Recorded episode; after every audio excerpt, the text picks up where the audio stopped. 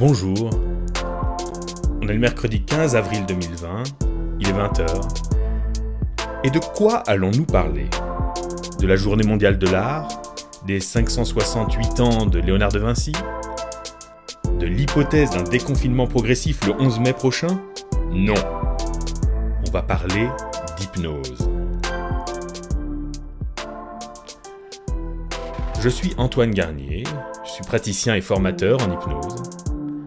Suis confiné dans l'Ain, entre le Jura et les Alpes, mais je souffre pas de la solitude puisque, hormis ma petite cellule familiale, je vous ai vous, mes chers collègues, futurs collègues, passionnés ou simples curieux avec qui j'ai la chance de pouvoir entretenir des échanges stimulants via les réseaux sociaux, mais aussi via ce rendez-vous de questions-réponses en direct.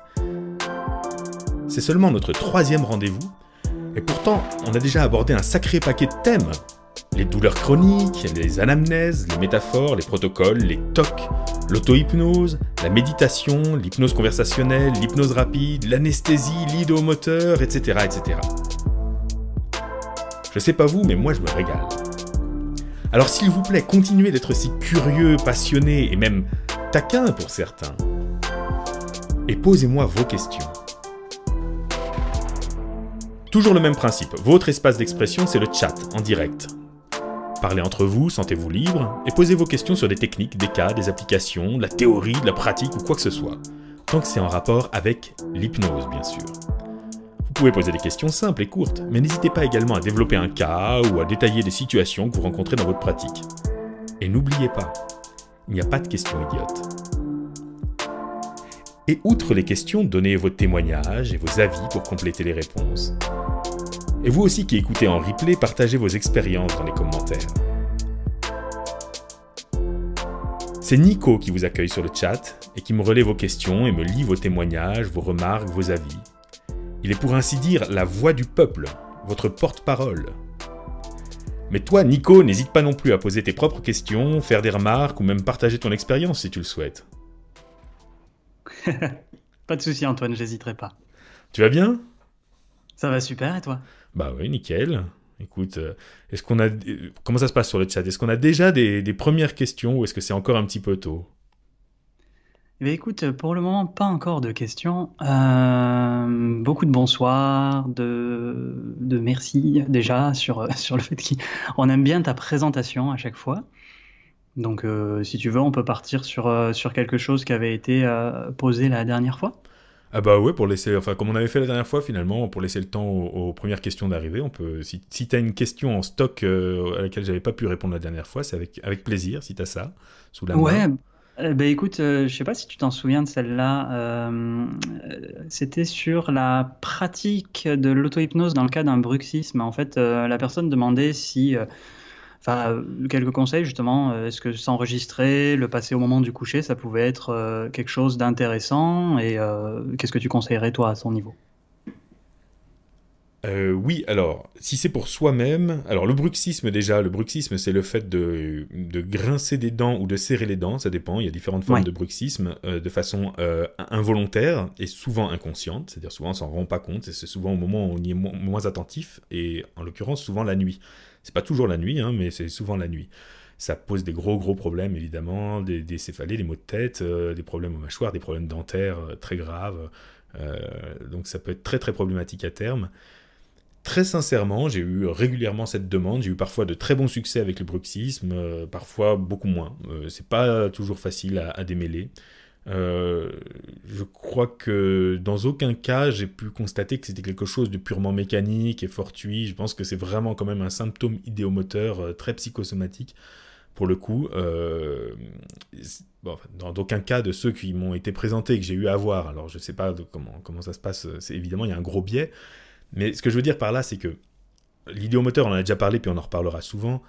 Si, je m'imagine courir euh, un sprint, euh, il y a probablement, on va sûrement voir ben, dans mon corps les, des, toutes petites traces de cette activité-là. Euh, par exemple, des, des, muscles de mes cuisses ou mon rythme cardiaque. Enfin, mon corps va trahir le fait que je m'imagine ça un petit peu. Et en particulier, la nuit, certaines personnes sont extrêmement sensibles. Leur corps est peu, leur motricité est peu est mal inhibée. Euh, donc euh, ce qui se passe dans leurs rêves se répercute beaucoup dans leur corps. Elles peuvent bouger, sauter, marcher, etc. Euh, elles ont un sommeil très agité. Et chez certains, ça peut être vraiment localisé au niveau de la mâchoire. On sent bien que la mâchoire serre pour une raison ou pour une autre, mais il semble y avoir une raison psychologique quand même derrière. Moi qui suis pas forcément à aller chercher des raisons psychologiques derrière tout, le bruxisme, c'est quand même souvent le cas. Ce qui fait que je comprends l'idée de se donner une sorte de médicament psychologique, une sorte de méthode de relaxation ou d'accompagnement pour éviter de serrer, pour relâcher les mâchoires avec probablement des suggestions de détente mais je conseillerais quand même de faire une démarche de fond euh, pour enlever ce qui est, pour régler ce qui est à la cause, ce qui est la cause de ça.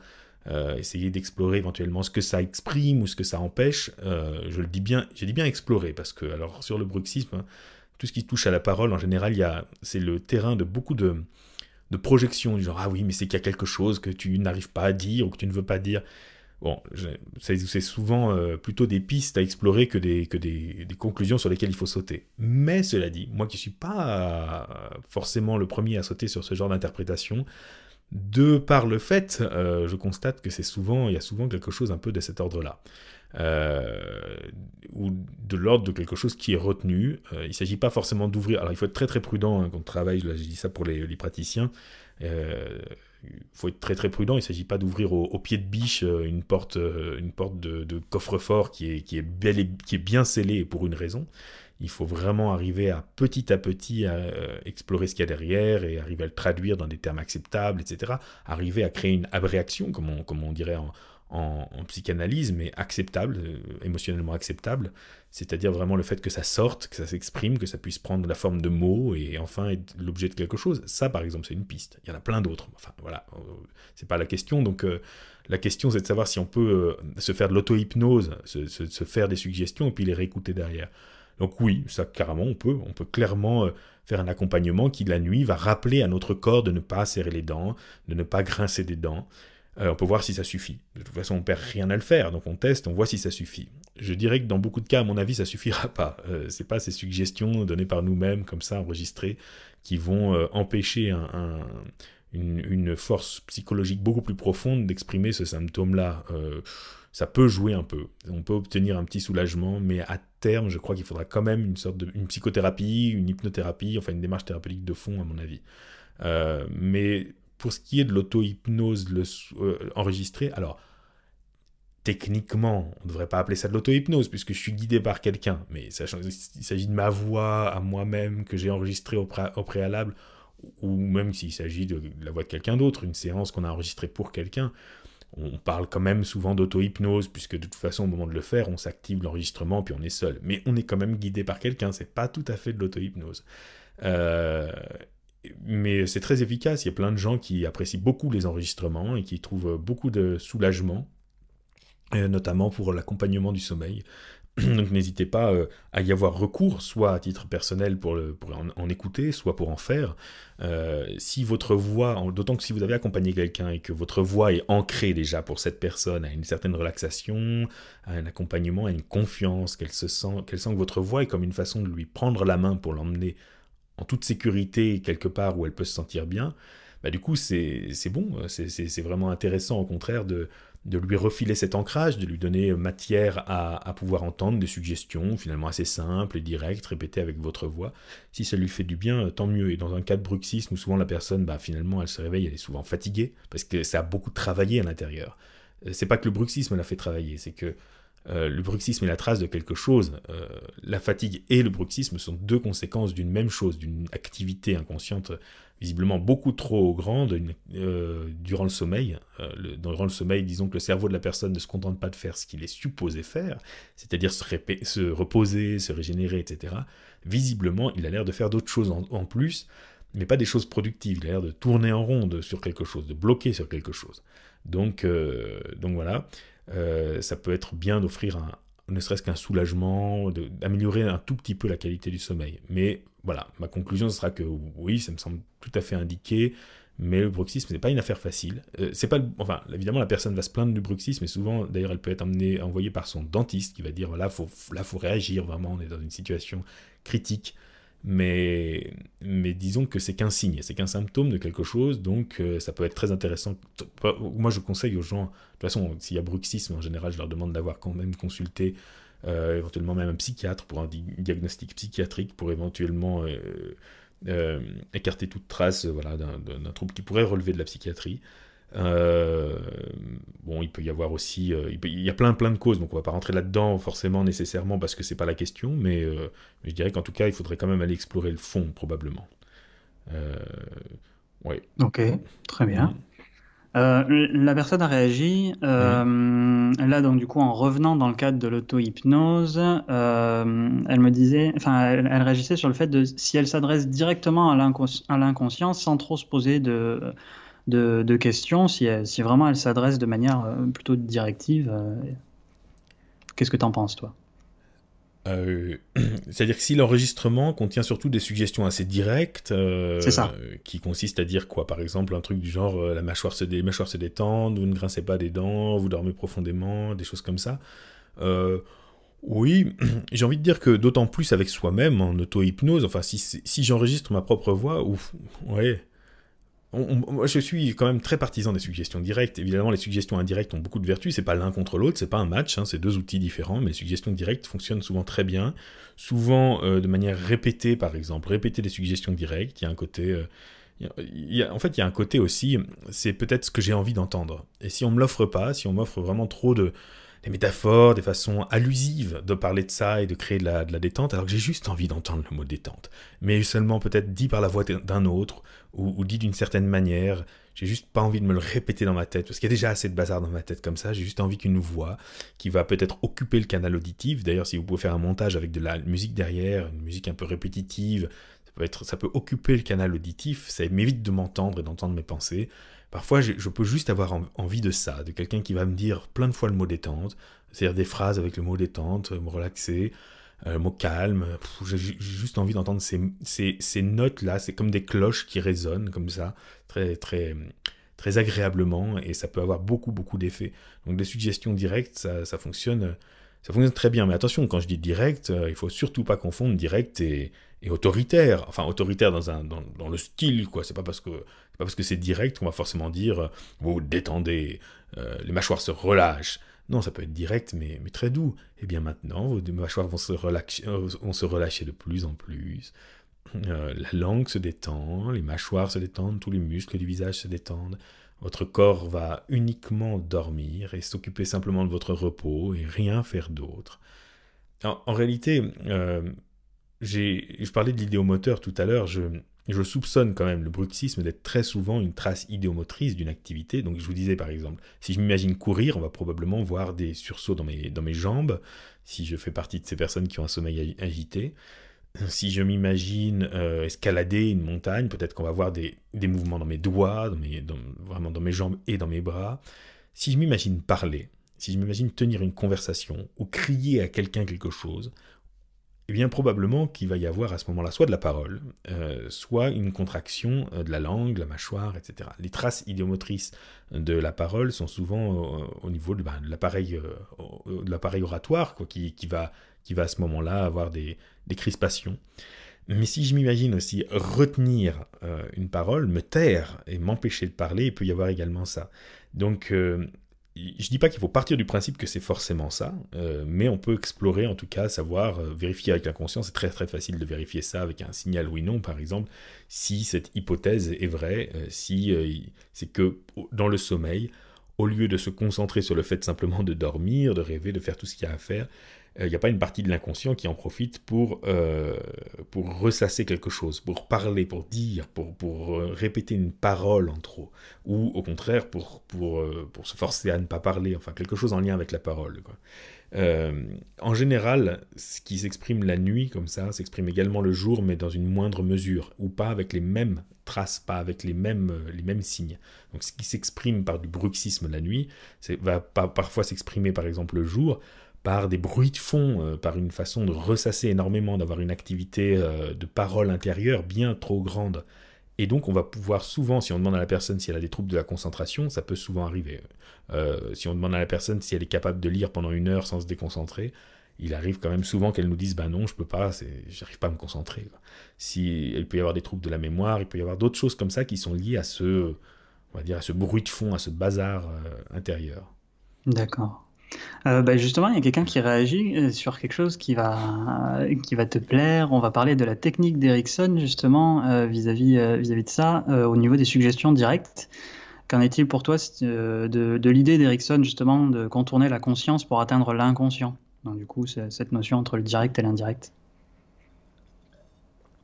Alors, je bois un petit peu d'eau parce que ce soir, je suis désolé, ce soir j'ai la, la, gorge un petit peu sèche. Alors, je suis pas sûr d'avoir exactement la meilleure voie possible, mais euh, alors, euh, il faut que je remette la question. Il faut que je remette la question dans l'ordre.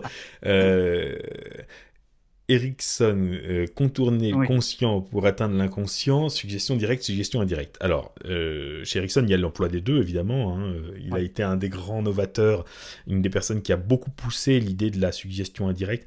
Alors, on va employer suggestion directe et suggestion indirecte au sens moderne. Euh, je le dis pour certains qui savent que j'accorde souvent une importance euh, à restituer le sens euh, d'origine, mais bon, là, on va, on va faire, on va, on va parler de suggestion directe pour dire, voilà. suggestion directe, c'est j'annonce clairement à quelqu'un qui va se produire quelque chose, et puis ensuite je laisse le temps que ça se produise. Et la mhm. suggestion indirecte, c'est je fais en sorte que ça se produise, mais sans avoir eu l'air de le dire, en gros. Par exemple, euh, je vais dire à quelqu'un que ses yeux vont se fatiguer, vont se fermer, c'est une suggestion directe, je annonce. Donc il le sait, il l'a entendu à un niveau conscient. Euh, simplement, je lui demande de ne pas le faire, de ne pas le simuler, euh, et puis il va constater que c'est vrai. Donc il va pouvoir s'en étonner et dire Ah, mais ce que vous m'avez dit tout à l'heure, ça s'est produit, mes yeux se sont fatigués et se sont fermés. Puisqu'il sait que je lui ai demandé, il va pouvoir faire le lien. Dans une suggestion indirecte, c'est par exemple, je vais peut-être avoir une conversation avec cette personne, l'air de rien, je vais parler de fatigue, l'air de rien, je vais parler de fermer, peut-être de porte qui se ferme, de voilà, je vais avoir un champ lexical autour de la fermeture. Euh, l'air de rien, je vais euh, parler euh, des yeux, peut-être du regard ou de fermer les yeux. l'air de rien, je vais peut-être moi-même montrer les signes d'une fatigue. Et toutes ces petites choses-là, toutes ces petites choses accumulées vont avoir un effet sur lui qui va être le même que dans le premier cas, hein, mais c'est un petit peu plus long et plus complexe à mettre en place, et ses, ses, yeux vont se fermer. Mais dans le deuxième cas, il va pas pouvoir dire « Ah, c'est vous qui l'avez fait ». Alors il pourrait, il pourrait me l'attribuer, mais il va sûrement s'étonner et se dire « Écoutez, même voir s'excuser, dire « Écoutez, je suis désolé, je sais pas pourquoi, mais mes yeux se ferment », et là je pourrais l'autoriser, lui dire ben, Très bien, laissez-les se fermer euh, Et j'aurais pas eu l'air d'être l'auteur de la, de la suggestion. Il s'est produit quelque chose en lui, mais j'ai pas eu l'air de le demander. Voilà, c'est juste pour remettre les choses au clair euh, au niveau du vocabulaire. Et chez Ericsson, on a souvent l'emploi des deux, et si on regarde bien souvent l'emploi des deux de façon très complémentaire, si on regarde par exemple dans des démonstrations filmées, on voit qu'à un moment donné, il va dire à une personne, prenez une grande inspiration et fermez les yeux. C'est même pas une suggestion, c'est même un, un, ordre. Et bien à ce moment-là, en fait, très souvent, on va se rendre compte qu'il a regardé la personne avec insistance, qu'il a lui-même euh, laisser ses paupières cligner assez lourdement, par cette espèce de double clignement un peu lourd, puis de plus en plus, avec l'air de se, de, se battre pour ne pas les fermer les yeux. Ce qui fait que lui, montrant qu'il fait beaucoup d'efforts pour ne pas fermer les yeux, il, euh, constate qu'en face, la personne y répond, la personne elle-même commence à limiter sans s'en rendre compte et avoir les yeux fatigués. Et une fois que ça a bien pris, une fois qu'il a vu qu'indirectement il avait réussi à commencer la chose, à ce moment-là, il arrive, grand seigneur, euh, en disant ben, écoutez, fermez-les, je vous autorise à les fermer puisque vous avez l'air de peiner. Il dit simplement fermez les yeux. Évidemment, ça se produit, mais ça se produit parce que de toute façon, il a vu que ça était déjà en train de se produire. Quelque part, il a pris aucun risque et, ça lui a évité, en effet, de passer par une sorte de confrontation du conscient, c'est-à-dire que s'il avait dit d'emblée vos yeux vont se fermer, euh, trop tôt, alors que rien n'était déjà amorcé. Probablement qu'il aurait eu une réaction en face. Euh, la personne aurait pensé un truc du genre ben non, en fait, je vois pas pourquoi. Là, ils sont pas du tout fatigués. Euh, donc une sorte de scepticisme. Il y aurait peut-être eu des croyances, ou il y aurait peut-être eu une résistance. Bref, il serait arrivé sur le tapis euh, des tas de préoccupations du conscient, des enjeux de résistance, peut-être de l'ego, des croyances, etc., qui auraient peut-être ralenti le processus. Donc souvent, il va employer un mix des deux. Euh, je pense que c'est très, très intéressant. Je pense que euh, dans mon cas, moi personnellement, euh, je n'ai pas, pas le talent et la subtilité d'Erickson, donc moi j'utilise quand même beaucoup de suggestions directes. beaucoup de suggestions indirectes aussi qui me sont indirectes à moi aussi, c'est-à-dire qu'il y a forcément des tas de suggestions subliminales dont la personne ne se rend pas compte et moi non plus, forcément dans une relation hypnotique mais disons que moi je me concentre sur le fait de bien annoncer clairement quand même ce qui va se passer auprès de la personne, mais surtout parce que, en l'occurrence, dans mon cas, par exemple, moi je, travaille avec de l'hypnose et les gens le savent et ils viennent pour ça. c'est pas forcément le cas de, de chacun d'entre vous. Certains sont peut-être en psychiatrie ou autre, et bon, vous proposez de l'hypnose à quelqu'un qui était venu pour autre chose à la base. Euh, moi, dans mon cas, les gens, ils viennent pour ça. Donc les gens qui sont sceptiques ou qui craignent trop l'hypnose, ils viennent pas, je les vois pas, et les gens, rarement, et les gens, enfin, ils peuvent être sceptiques, mais pas au point de pas venir. Euh, et globalement, euh, ils sont ravis même que je leur propose très, très directement les suggestions, voilà, de, je sais pas, de fermer les yeux ou autre. Euh, donc ça, c'est une chose. Ensuite, c'est pour les suggestions qui, vont consister à mettre la personne en hypnose. Par exemple, pourquoi pas faire fermer les yeux, faire relaxer le corps, ou faire bouger, euh, lever un bras, euh, faire rentrer à l'intérieur de soi, faire ne plus arriver à entendre des sons, ne plus, voilà, des amnésies, des anesthésies, des hallucinations, toutes ces choses-là, toutes ces choses qui vont fabriquer un état. Mais reste ensuite la question de, une fois que la personne y est dans un bon état d'hypnose, euh, qu'est-ce que j'en fais? Bon, là, je vais lui administrer une ou plusieurs euh, suggestions qui sont euh, en, rapport avec sa demande, pourquoi elle est venue? Donc là, il va falloir que je lui dise quelque chose qui va peut-être connecter l'hypnose avec ce, qui l'a amené ici. Et là, là c'est différent. Là, Erickson préconise clairement un usage des suggestions indirect, euh, alors que d'autres euh, n'hésitent pas à utiliser plus des suggestions directes d'ailleurs. C'est-à-dire, là c'est autre chose, c'est que par exemple, euh, si une personne veut arrêter de fumer, je peux lui dire, eh bien, vous ne fumerez plus. C'est une suggestion directe. Si elle ne fume plus, c'est parce que je lui ai demandé de ne plus fumer. Et donc, si après, mhm. elle voit un paquet de cigarettes et qu'elle ne prend pas, la cigarette, c'est parce que je lui ai demandé. en général, on constate que ça, ça, peut être satisfaisant avec certaines personnes, mais souvent, ça dure pas longtemps.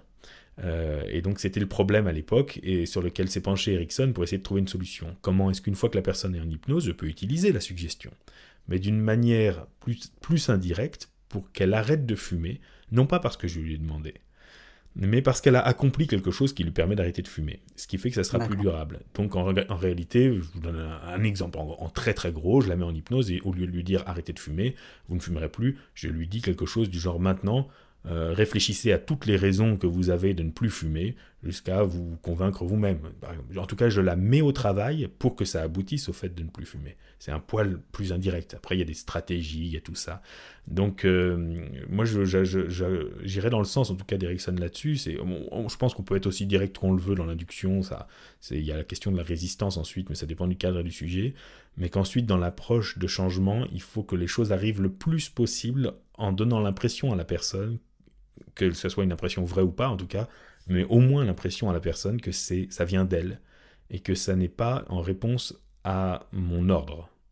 Voilà, comme ça elle s'approprie le changement et c'est plus durable. Je ne sais pas si j'ai bien répondu à cette question. Tu as, hyper bien répondu à la question et tu as même répondu aux questions que j'ai pas eu le temps de te poser. Euh, D'accord.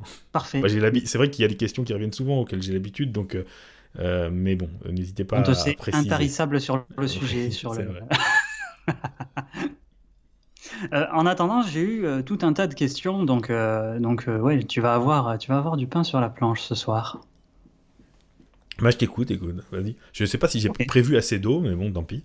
Maintenant, voilà, je suis bloqué, c'est comme ça, je ferai avec. C'est ça. je vais finir avec une voix comme ça, mais je montrerai le volume, c'est pas grave. Vas-y, je t'écoute. Ça marche. Bah, il y a une question un peu d'actualité qui est venue. Est-ce que tu as, toi, des conseils là, hypnotiques ou non, j'imagine plus hypnotique, euh, pour aider à la gestion des angoisses en cette période de confinement. Alors, des angoisses. Et en séance en plus en général, hein, mais c'est euh, la, question euh, faisait, faisait, faisait référence aussi au confinement. Donc. Donc des angoisses, euh, oui, si, les angoisses sont liées au confinement, bon, c'est euh, bon, évidemment qu'il y a toutes les, réponses possibles hors hypnose, du genre bah, identifier qu'est-ce qui m'angoisse le plus et voilà mettre, mettre en place. D'ailleurs, une petite question, une petite réponse hors hypnose, mais qui est pas totalement sans lien. Euh, je trouve intéressant d'apprendre à s'auto-manipuler, dans le sens aussi à savoir quels sont les ancrages qui existent déjà chez moi. Alors on peut demander à une personne, souvent je le fais, non pas si souvent que ça, en fait pas assez souvent probablement, demander à la personne de faire une liste. Par exemple, euh, une liste en deux colonnes où il y a dans une première colonne, alors c'est pas forcément, euh, il n'y a pas forcément beaucoup d'entrées dans la colonne de, gauche, on va dire, mais ça peut être des émotions, par exemple joie, calme, tristesse, colère, etc., etc. Et dans la colonne de droite, par exemple, je vais lui demander de mettre des morceaux de musique ou des, musiques, des chansons, qui, si la personne les écoute, ça peut lui procurer cette émotion-là. Et donc, dans la colonne en face de joie, par exemple, il peut y avoir un ou deux ou trois morceaux de musique. Si je les écoute, je suis presque sûr que je peux pas les écouter sans, sans, avoir, sans ressentir de la joie, quoi. Ça va m'évoquer quelque chose. Euh, colère, pourquoi pas, être capable de savoir euh, quels morceaux me mettent en colère. Euh, d'ailleurs, pas forcément juste des morceaux qui évoquent la colère, mais ça peut être un morceau qui me met en colère parce que ça me rappelle quelqu'un qui m'énerve, ou c'est parce que les paroles me scandalisent. Donc si j'écoute ça, ça va, ça va m'agacer, parce que c'est de la merde, je supporte pas ça, et ça va me mettre en colère. Donc il y a probablement des morceaux de musique qui peuvent me créer cet effet-là, qui peuvent m'ennuyer, par exemple l'ennui, ça peut être intéressant, la rêverie, le calme. Et finalement, je me rends compte que si je veux provoquer euh, telle ou telle émotion chez moi, bah, j'ai qu'à appuyer sur ce bouton-là, c'est-à-dire j'ai qu'à prendre cette musique-là et l'écouter, et je peux m'auto-manipuler. Alors on peut le faire avec des musiques, on peut le faire avec des images, la personne peut collecter des images qui correspondent à une émotion, et si je regarde cette image pendant 5 minutes, c'est sûr que je vais ressentir telle émotion. Si je regarde la photo d'un bébé qui sourit, euh, est-ce que je vais pouvoir rester euh, triste ou sérieux ou colérique pendant longtemps? Alors ça dépend des personnes évidemment. Ça peut être des images personnelles, euh, des photos, etc. Mais ça peut être aussi aller chercher sur Google, sur Google Images, des photos qui, me provoquent quelque chose. Et donc identifier qu'est-ce qui me provoque quoi? Après ça peut être aussi des compagnies, des personnes que qui, dont la compagnie me provoque ça ou ça. Euh, mais c'est pas mal, quand je le fais faire à quelqu'un, j'aime bien le laisser sur un canal, euh, peut-être un canal ou deux canaux éventuellement, musique et image, voilà, un truc très simple et très clair. Euh, et comme ça, ça permet derrière, et eh bien finalement, dès, que je, dès que je sens que je vais pas bien, j'ai ce truc. Alors, vous allez me dire, mais la personne le sait qu'elle ferait bien d'écouter de la musique qui l'apaise. Oui, mais le fait de le savoir de façon abstraite, sans que ça soit passé par un exercice où je l'ai écrit, et le truc est affiché derrière ma porte, etc., euh, fait que j'y pense pas forcément. Euh, en réalité, je suis là en train euh, d'être, de me sentir mal pendant deux heures, sans avoir recours à aucun médicament naturel de ma vie quotidienne qui me font d'habitude me, me sentir bien. par exemple, écouter une musique que j'aime bien. Euh, ou relire un livre que j'aime bien, euh, une poésie, je sais rien, ou regarder une série, pourquoi pas, enfin n'importe quoi. Euh, alors justement, on peut voir aussi, aussi quel médicament on souhaite se donner. Je dis médicament au sens métaphorique, bien entendu. Par exemple, si ça se trouve, je peux me dire, bah voilà, bouffer un pot de Nutella, ça peut me procurer de la consolation. Mais écouter cette musique aussi. Et je souhaite privilégier le fait d'écouter cette musique par rapport au pot de Nutella. Donc voilà, ça permet aussi de faire des choix dans, cette auto-manipulation. Ça, c'est un truc un peu en dehors de, l'hypnose, mais parce qu'il y a déjà un ancrage hypnotique, déjà, déjà donc étudier c'est déjà ses propres conditionnements pour s'auto-manipuler. Rien que la démarche elle-même est déjà une démarche qui fait qu'on est beaucoup moins dans le fait de subir l'émotion. Euh, certes, elle arrive et je ne peux rien. Euh, voilà, elle arrive, elle arrive, c'est trop tard. Mais une fois qu'elle est là, qu'est-ce que je peux faire? Je peux encore agir dessus. Ensuite, ça c'est une chose. Euh, ensuite, euh, pour l'hypnose, donc au moment où je me sens... Bah alors déjà, on peut faire des séances d'hypnose. Euh, on peut contacter quelqu'un qui va faire des séances d'hypnose à distance, et ça c'est une bonne chose à mon avis, puisqu'il y a quand même une valeur ajoutée à être accompagné par la voix de quelqu'un d'autre, je pense. Mais sinon, on peut faire de l'auto-hypnose, tout simplement. Enfin, c'est la réponse Quoique, en fait, en le disant, je me dis oui, mais non, si la personne se sent mal, en général, c'est pas forcément le meilleur moment, le meilleur euh, euh, contexte pour commencer à se mettre à l'auto-hypnose. Mais disons que je vous encourage à vous y mettre ou à, inviter les gens à s'y mettre, justement, et à s'y entraîner au moment où, ça va. Au moment, euh, pas attendre le soir quand ils sont fatigués, plutôt prendre un temps le matin pour s'y entraîner. à n'importe quelle méthode d'auto-hypnose, celle qui marche avec eux, il y en a des millions, enfin, il y en a des centaines. Euh, et pour que, euh, au moment où ils en ont besoin, à ce moment-là, euh, il puisse y avoir recours, qu'ils soit, qu'ils aient déjà cette compétence, que ce muscle, en quelque sorte, dans leur cerveau soit déjà, soit déjà suffisamment musclé pour pouvoir compter dessus. Je dirais qu'il y a quand même des choses, dans beaucoup de cas, beaucoup d'approches qui permettent de calmer les pensées passent par le fait de garder les yeux ouverts et de regarder quelque chose. C'est pour ça que ça peut être pas mal de le coupler avec une image une image agréable que je vais mettre devant moi et je vais la fixer. Ça va éviter de fermer les yeux euh, trop tôt. Ensuite, je vais pouvoir fermer les yeux dans un second temps, mais c'est bien de garder les yeux ouverts, fixés sur un point, et de se concentrer sur la respiration, évidemment, toutes les méthodes à base de respiration. En fait, l'émotion, l'anxiété va être accompagnée d'une respiration. C'est un des symptômes, on va dire, de cette anxiété et un des symptômes majeurs, puisque la respiration conditionne toute la. Enfin, c'est, les, poumons prennent une très grande place dans le corps et ont une très très grande importance et une incidence voilà, très grande sur tout l'ensemble de l'état, de, l'état émotionnel. Donc c'est vrai que si je brise cette respiration en en prenant une artificielle, que ce soit la respiration de la cohérence cardiaque, que ce soit le fait de chanter une chanson, enfin peu importe, je prends une respiration qui ne correspond pas au pattern naturel de cette émotion. Et au bout d'un certain temps, ça va pouvoir un peu casser cette émotion-là d'une certaine façon. Donc il y a ça. Euh, sinon, euh, bah, c'est un peu délicat de, répondre sur le fait. Euh, alors sinon, y a, je vais faire un peu la même réponse que j'ai faite tout à l'heure sur le bruxisme. C'est qu'il y a cet aspect. Je me sens mal et là je cherche des choses qui vont m'apaiser alors que je me sens déjà mal. Il y a l'aspect travail de fond. donc si une personne se sent mal durant cette période de confinement, alors il faut voir déjà si elle, des, si, elle habite avec 10 personnes euh, dans, 20 mètres, dans 15 mètres carrés, euh, il y a peut-être euh, des raisons concrètes et physiques, mais si a priori, bon, les conditions font qu'elle a quand même des raisons d'y arriver, d'autres y arrivent, mais elle se sent mal, c'est peut-être que ça vient justement activer une claustrophobie ou d'autres peurs, qui peut, ou même une peur, une peur de l'avenir, une peur de mourir. Il y a des tas de peurs qui sont, qui sont en effet ici...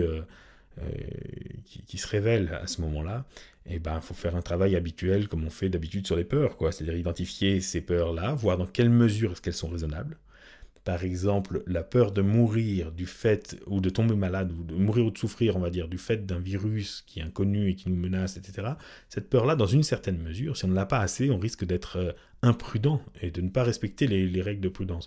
Donc il y a un degré de peur qui un degré de peur au-delà duquel ça serait ben, excessif et contre-productif, en fait, je vais, me, me sentir mal pour rien. Il y a un degré de peur au-dessous duquel euh, ben, je risque d'être un peu désinvolte, un peu imprudent, et finalement de ne pas prendre les précautions qu'il faudrait. Il y a le degré de peur exactement parfait pour permettre d'avoir un comportement parfaitement approprié, euh, ce qu'on appellera de la prudence. Et donc arriver à identifier quel serait ce degré de peur qu'il faudrait arriver à conserver pour, pour qu'on n'appelle même pas ça de la peur, que ça soit normal, enfin que ça soit en tout cas normal de ressentir ça, euh, et que ça soit pas une gêne particulièrement. Et puis éventuellement essayer, voilà, négocier d'une certaine façon avec l'inconscient pour, euh, pour ramener cette réaction émotionnelle à ce niveau-là. éventuellement, évidemment, s'il y a des croyances, si la personne a entendu ou bien pendant cette période ou bien il y a longtemps et que ça a ressurgi à ce moment-là des, idées que de toute façon euh, dans sa famille euh, euh, on a toujours tombé malade et qu'on est toujours mort d'une maladie et que ça elle fera pas exception à ça. Enfin quelle que soit la croyance qui peut traîner là et avoir une influence là-dessus augmenter ça euh, ça peut être intéressant de. Enfin, c'est pas que ça peut être intéressant, c'est qu'évidemment, il va falloir probablement la recadrer, c'est-à-dire faire en sorte que cette croyance n'ait plus tellement d'influence sur cette personne euh, qu'elle puisse y substituer ce qu'elle pense rationnellement et raisonnablement être vrai. Euh, il y, a également, y a également un autre truc, juste une petite chose. les influences extérieures. parfois, on peut se couper des influences extérieures. Par exemple, on peut avoir une personne toxique à chaque fois qu'on l'a au téléphone, elle nous dit oui, tu te rends compte, tu comprends, on va tous mourir, etc. etc. Ouh là à chaque fois on en ressort avec une angoisse. Bon, parfois on peut dire euh, je vais l'appeler moins souvent, et puis voilà, c'est tout. Parfois on peut pas vraiment trop, euh, ça peut être quelqu'un de très proche, ou ça peut être quelqu'un qui est sous notre toit. Euh, donc ça peut être aussi intéressant de faire un travail sur une sorte de d'effet de, bulle de protection qui fait que ben voilà, je sais que cette personne est comme ça, je sais qu'elle a ses peurs, je sais que je vais les entendre, je sais qu'elle va me les formuler, je sais qu'elles vont rentrer à l'intérieur de mon oreille, que ces vibrations euh, sur les, les, cils de mon oreille vont donner lieu à une interprétation en termes de son, qui va donner lieu à une interprétation en termes de sens à l'intérieur de moi, que je vais les entendre, que je vais comprendre ce qu'elle veut dire, mais je ne suis pas obligé que ça aille ensuite jusqu'à euh, une appropriation. Je suis pas obligé de m'approprier ses peurs. C'est pas parce que cette personne a peur de ça que moi je peux que je, suis obligé de l'avoir. Donc on peut faire un travail sur une sorte de dissociation, une sorte de distance comme ça, qui permettent que ben j'entends ce qu'elle me dit, mais pour autant moi je reste avec euh, avec mon propre niveau de calme. Et au contraire d'ailleurs, quand on a parfois quand on a une personne très calme devant nous, ça peut nous agacer et nous rendre anxieux. Et quand on a une personne très stressée, ben, c'est parfois l'occasion au contraire de prendre le rôle de la personne sage qui a vraiment un contrôle sur la situation et qui maîtrise bien les choses. Euh, voilà quelques pistes, il y aurait beaucoup à dire. Il faudrait, n'hésitez pas hein, dans les questions à, spécifier, même s'il y a un cas que vous avez en tête ou si c'est vous, à donner quelques détails. Hein. Vous pouvez vraiment poser des questions un petit peu détaillées si vous le voulez, comme ça peut-être je peux, je peux répondre encore plus, encore plus dans, dans le thème, on va dire. Hmm. Bah, euh, pour rester dans le thème des, angoisses, des peurs, euh, il y avait une question justement euh, au niveau de l'accompagnement des phobies simples, toi. Est-ce que tu restes plus sur la phobie en elle-même ou, ou tu as tendance à aller gratter pour chercher une peur qui est plus profonde qu'elle protégerait? Hmm, on peut gratter si vous voulez. Enfin voilà, euh, peur de quoi de toute façon. Euh, euh, si on gratte, si on gratte derrière chaque peur, on va finir par arriver à la peur de mourir, puisqu'en réalité la peur c'est un mécanisme qui est issu de, millions d'années d'évolution. Et quand je dis de millions, c'est même bien avant même le début de notre espèce, donc c'est même plus que ça. donc il faut avoir une moi je trouve que c'est toujours utile d'avoir une vision évolutionniste des, choses puisque c'est la réalité euh, c'est des fonctions c'est une fonction qui est là elle n'est pas là par hasard euh, si elle est là c'est probablement qu'elle a, elle a été privilégiée par l'évolution, par la sélection naturelle, parce que c'était une adaptation, euh, c'est quelque chose qui a permis à certaines personnes de mieux survivre. Et en effet, les peurs, la peur en général, sont des, sont des, des acquis. Euh, en réalité, vous voyez par exemple, une personne qui n'a pas assez peur du vide va se pencher euh, en haut du ravin et probablement tomber et, et c'est peut-être pas elle, si elle le fait trop tôt, c'est peut-être pas elle qui va avoir une descendance et qui va donner lieu aux générations futures. Alors que la personne qui a peur du vide va rester à un mètre du ravin et va pas mourir et va pouvoir se euh, diffuser ses gènes d'une meilleure manière. Donc ça, à une échelle, euh, à l'échelle de millions d'années, euh, ça donne que la peur du vide va plutôt rester, va plutôt être la norme. Donc c'est pas un problème. La peur n'est pas un problème, elle est une capacité pour survivre. Et il faut quand même considérer qu'il y a de fortes chances que l'excès de peur, c'est-à-dire l'excès de protection, se surprotéger, euh, soit, ne pose pas de problème pour l'évolution, contrairement au défaut. C'est-à-dire quelqu'un qui n'a pas assez peur du vide, on a dit, il tombe, mais quelqu'un qui a trop peur du vide, bah, il va trop se protéger, mais c'est pas grave. Euh, ça risque de passer dans les générations euh, futures. Donc à la limite, il vaut mieux être presque trop anxieux, trop prévoyant. On voit ça chez la plupart des animaux qui ne, dominent pas leur, euh, euh, chaîne alimentaire, euh, par exemple le lion peut dormir pendant 20 heures en haut de sa butte comme ça, il n'est pas très menacé, il s'en fiche un peu. par contre, beaucoup d'herbivores, mais pas que des herbivores, tous les animaux qui ne dominent pas leur chaîne alimentaire, en général, passent la plupart de leur temps au taquet, très très très vigilants. Parce que, évidemment, ceux qui ne le sont pas, ceux qui ne sont pas très réactifs, ceux qui ne sont pas capables de bondir, d'aller se cacher ou d'attaquer très rapidement, etc., ben, ils sont, ceux, qui, ceux qui vont se laisser aller dans un sommeil trop profond, une trop grande torpeur, ils font pas long feu, donc c'est en général pas eux qui ont été sélectionnés. Donc la peur, elle a, elle a cette fonction-là. Ce qui fait que euh, derrière chaque expression, ensuite, il y a plein d'expressions, il y a plein de, transferts, ça se transfère sur plein de choses, etc. Donc c'est pas toujours évident au premier abord, mais si on cherche bien derrière, il y a toujours une fonction de survie, ou presque toujours une fonction de survie, ou d'échapper soit à la mort, soit à la douleur, à la souffrance. Euh, mais même si on voit, enfin, indirectement, même quelqu'un qui va avoir peur du ridicule, par exemple, d'une certaine façon, on peut le ramener aussi à, une sorte de fonction de survie.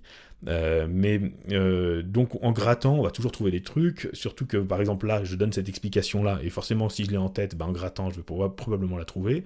Si j'ai une autre explication et que je dis que ben, c'est toujours la peur de, de je sais pas moi, la, la peur de l'abandon, alors ça revient au même, mais bon, ben, je vais toujours trouver ça. Donc le problème de gratter, c'est qu'il y a de, de, grands risques de, de, tomber sur ce qui confirme notre propre théorie. Euh, mais, bon, c'est intéressant, cela dit. Mais je trouve qu'avec les phobies, ça peut quand même être intéressant d'être euh, d'être un peu mécanique et d'avoir une vision un peu terre à terre. Ok, la personne vient me voir en me disant par exemple j'ai une phobie des, des, mouches. Donc quand je vois une mouche, j'ai une attaque, euh, voilà, j'ai une, crise. C'est physiologique quand cette personne elle voit une mouche, c'est-à-dire quand le signal euh, arrive jusqu'à ses yeux et est traité par son cerveau, à ce moment-là se déclenche dans son cerveau tout un ensemble de réactions qui vont aller jusqu'à son corps et créer des symptômes, euh, souvent les symptômes de la fuite en fin de compte, c'est-à-dire la sudation, l'accélération du, du cœur, l'agitation, etc. Donc A, je vois une mouche, déclenche B, toute une réaction en chaîne dans le cerveau et puis dans le corps. Et qu'est-ce qu'elle veut? Elle veut que A ne déclenche plus B.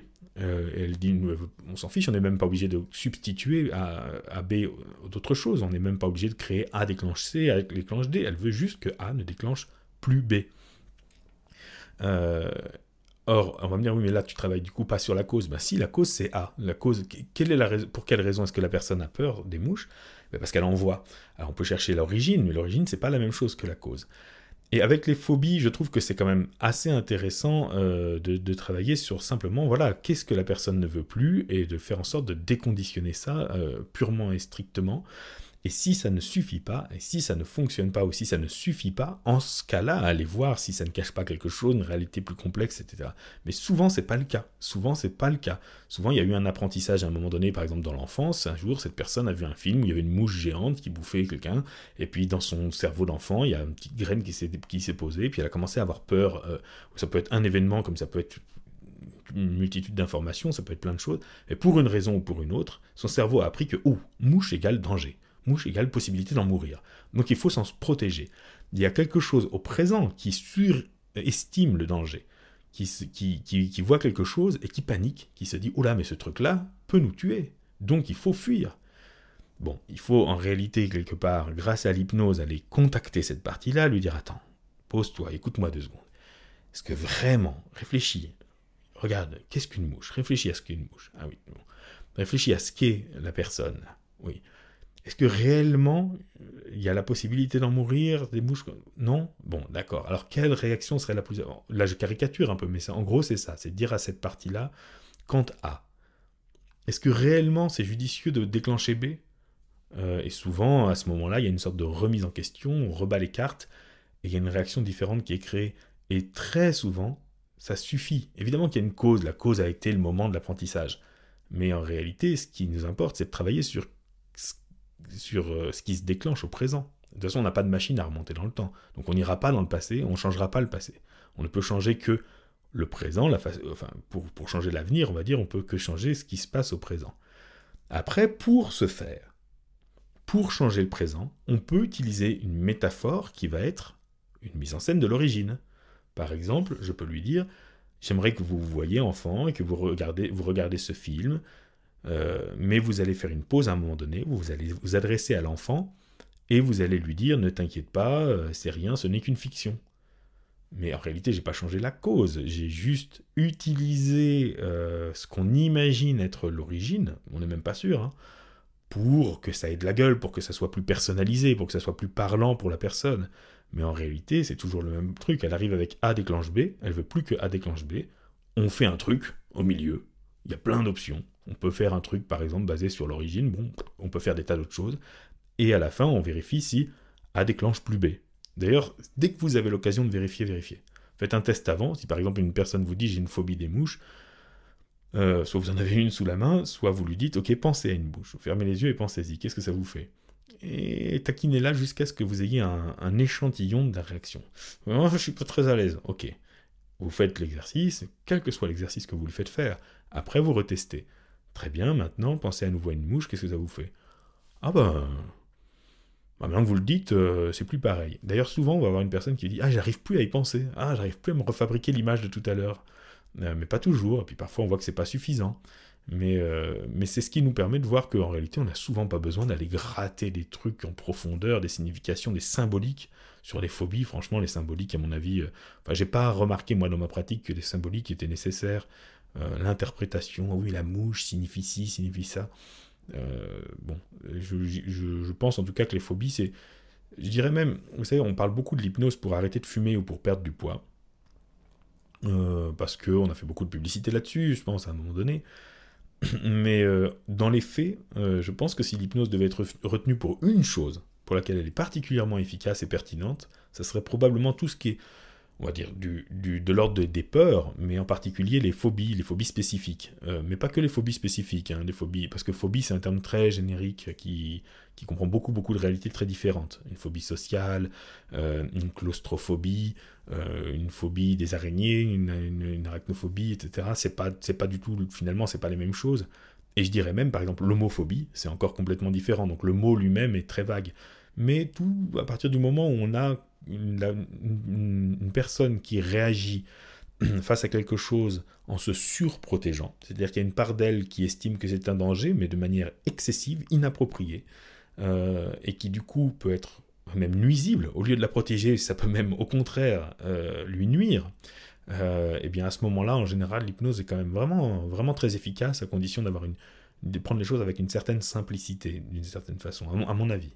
Voilà mon avis sur cette question. Je ne sais plus si c'était exactement la question, mais, euh, mais, mais c'est ma réponse. Voilà. C'était, c'était savoir si tu allais, euh, si allais chercher une peur, euh, une peur plus profonde derrière la, la phobie, la phobie qui était annoncée au départ. Alors après, juste une petite chose, ça me fait penser, par exemple, on dit souvent, et moi j'ai été un de ceux qui disait beaucoup ça, par exemple, mais la phobie de l'avion. Euh, à quoi que j'ai une réponse à donner en plus à ça quand même euh, En tout cas, je faisais partie de ceux qui disaient beaucoup, euh, par exemple, la phobie de l'avion, ça peut être plusieurs choses. Pour une personne, ça peut être une claustrophobie. On peut voir si elle a aussi une peur dans les ascenseurs quand il tombe en panne, etc. ou ça peut être autre chose. Je pense que ce qu'on peut aller chercher derrière, c'est l'action éventuellement, quand elle n'est pas formulée. C'est toujours intéressant de ramener ça à l'action, enfin, au verbe. on n'a pas peur de l'avion, on a peur de quoi? Euh, la plupart des gens qui ont... Enfin, je fais une généralité, je fais un exemple, mais si une personne mhm. me dit j'ai peur de l'avion, en réalité elle a peur de quoi? Elle a probablement peur de mourir dans un crash d'avion. C'est ça la véritable formulation.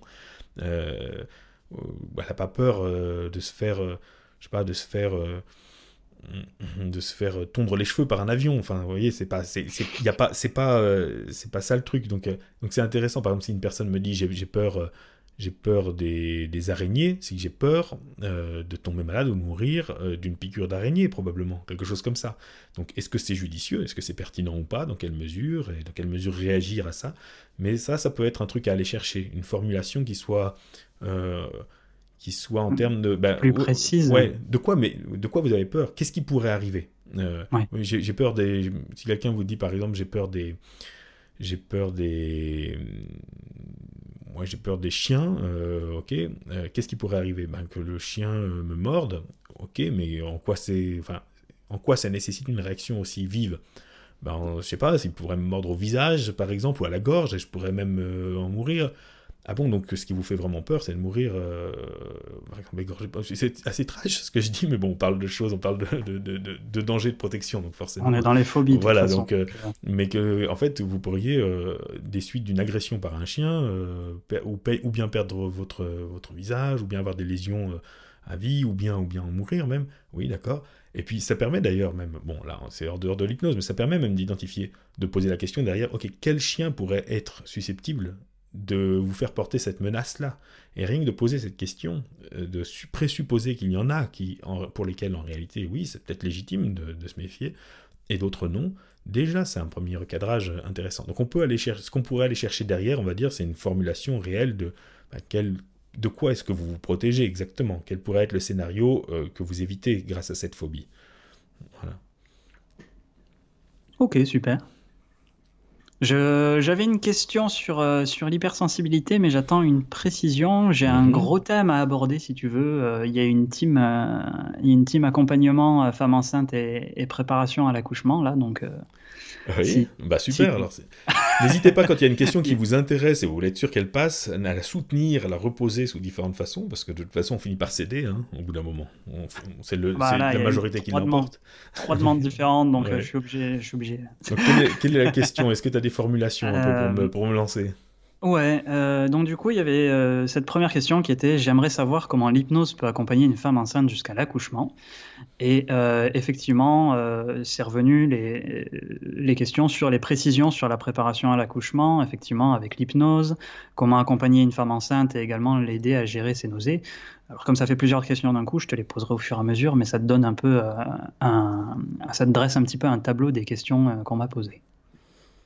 Ouais, c'est quelque chose qui, étrangement, n'est toujours pas assez popularisé alors que ça se fait depuis très longtemps.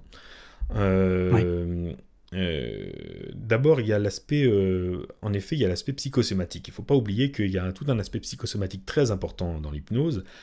L'hypnose permet un contrôle des, des fonctions corporelles que, qu'on n'a pas forcément en dehors de l'état d'hypnose. Je donne un exemple. je en dehors de l'état d'hypnose, il n'est pas forcément facile pour moi de faire en sorte que j'ai la main gauche qui soit froide et la main droite qui soit chaude. Dans un état d'hypnose assez profond, beaucoup de gens vont être capables de réaliser ça assez facilement. Ils vont peut-être imaginer simplement quelque chose et au bout de quelques minutes, ils ont une main qui est froide et l'autre qui est chaude. Ils vont réellement avoir changé la température de leur main, pas, seulement la perception. Donc on, arrive à avoir un contrôle sur certaines euh, fonctions corporelles, ça, ça a fait l'objet d'une grande littérature. Bah, à nouveau évoquer Ericsson qui a beaucoup travaillé là-dessus. On, a des, exemples sur le développement de la poitrine chez Ericsson, le, enfin pas chez lui, mais par lui, dans son travail, dans son accompagnement, le développement de la croissance ou des choses comme ça, ou le, développement des menstruations chez les personnes chez qui c'est bloqué. On a, il y a tout un livre qui n'est pas traduit en français qui s'appelle Mind Body Communication. Alors c'est le titre de deux livres, hein, d'un livre de Rossi et d'un livre d'Erickson. Donc celui d'Erickson est, passionnant, euh, l'autre aussi, hein, mais celui d'Erickson est passionnant parce qu'il va, il va beaucoup parler de ces choses-là, et notamment c'est vrai que c'est là qu'on voit euh, l'utilité que ça peut avoir pour des fonctions pour le contrôle de fonctions corporelles, comme, euh, comme par exemple celles qui sont à l'origine des nausées. Donc, pour toute la première phase, notamment, c'est très intéressant d'avoir l'hypnose pour faire en sorte que ça se passe le mieux possible. Euh, ensuite, il y a évidemment euh, l'hypnose va aider à gérer ben, des angoisses, du stress qu'on peut avoir. Euh, il y a des bouleversements hormonaux, ben, évidemment il faut les laisser se faire, hein, c'est normal, mais chez certaines personnes, ces bouleversements hormonaux peuvent être difficiles à vivre, donc l'hypnose va aussi... En fait, on n'a pas forcément le temps, euh, à chaque fois que j'ai un bouleversement hormonal, j'ai pas forcément des années et des années pour travailler dessus, parce que de toute façon dans quelques mois c'est déjà, c'est déjà autre chose. Donc ça va permettre justement, par la brièveté, par l'accélération euh, du travail qui se fait grâce à l'hypnose, ça va permettre de travailler sur chaque étape, chaque mois par exemple, pour vraiment pouvoir s'adapter et vivre au mieux chaque nouvelle étape. Et puis, euh, il y a euh, la gestion de la douleur.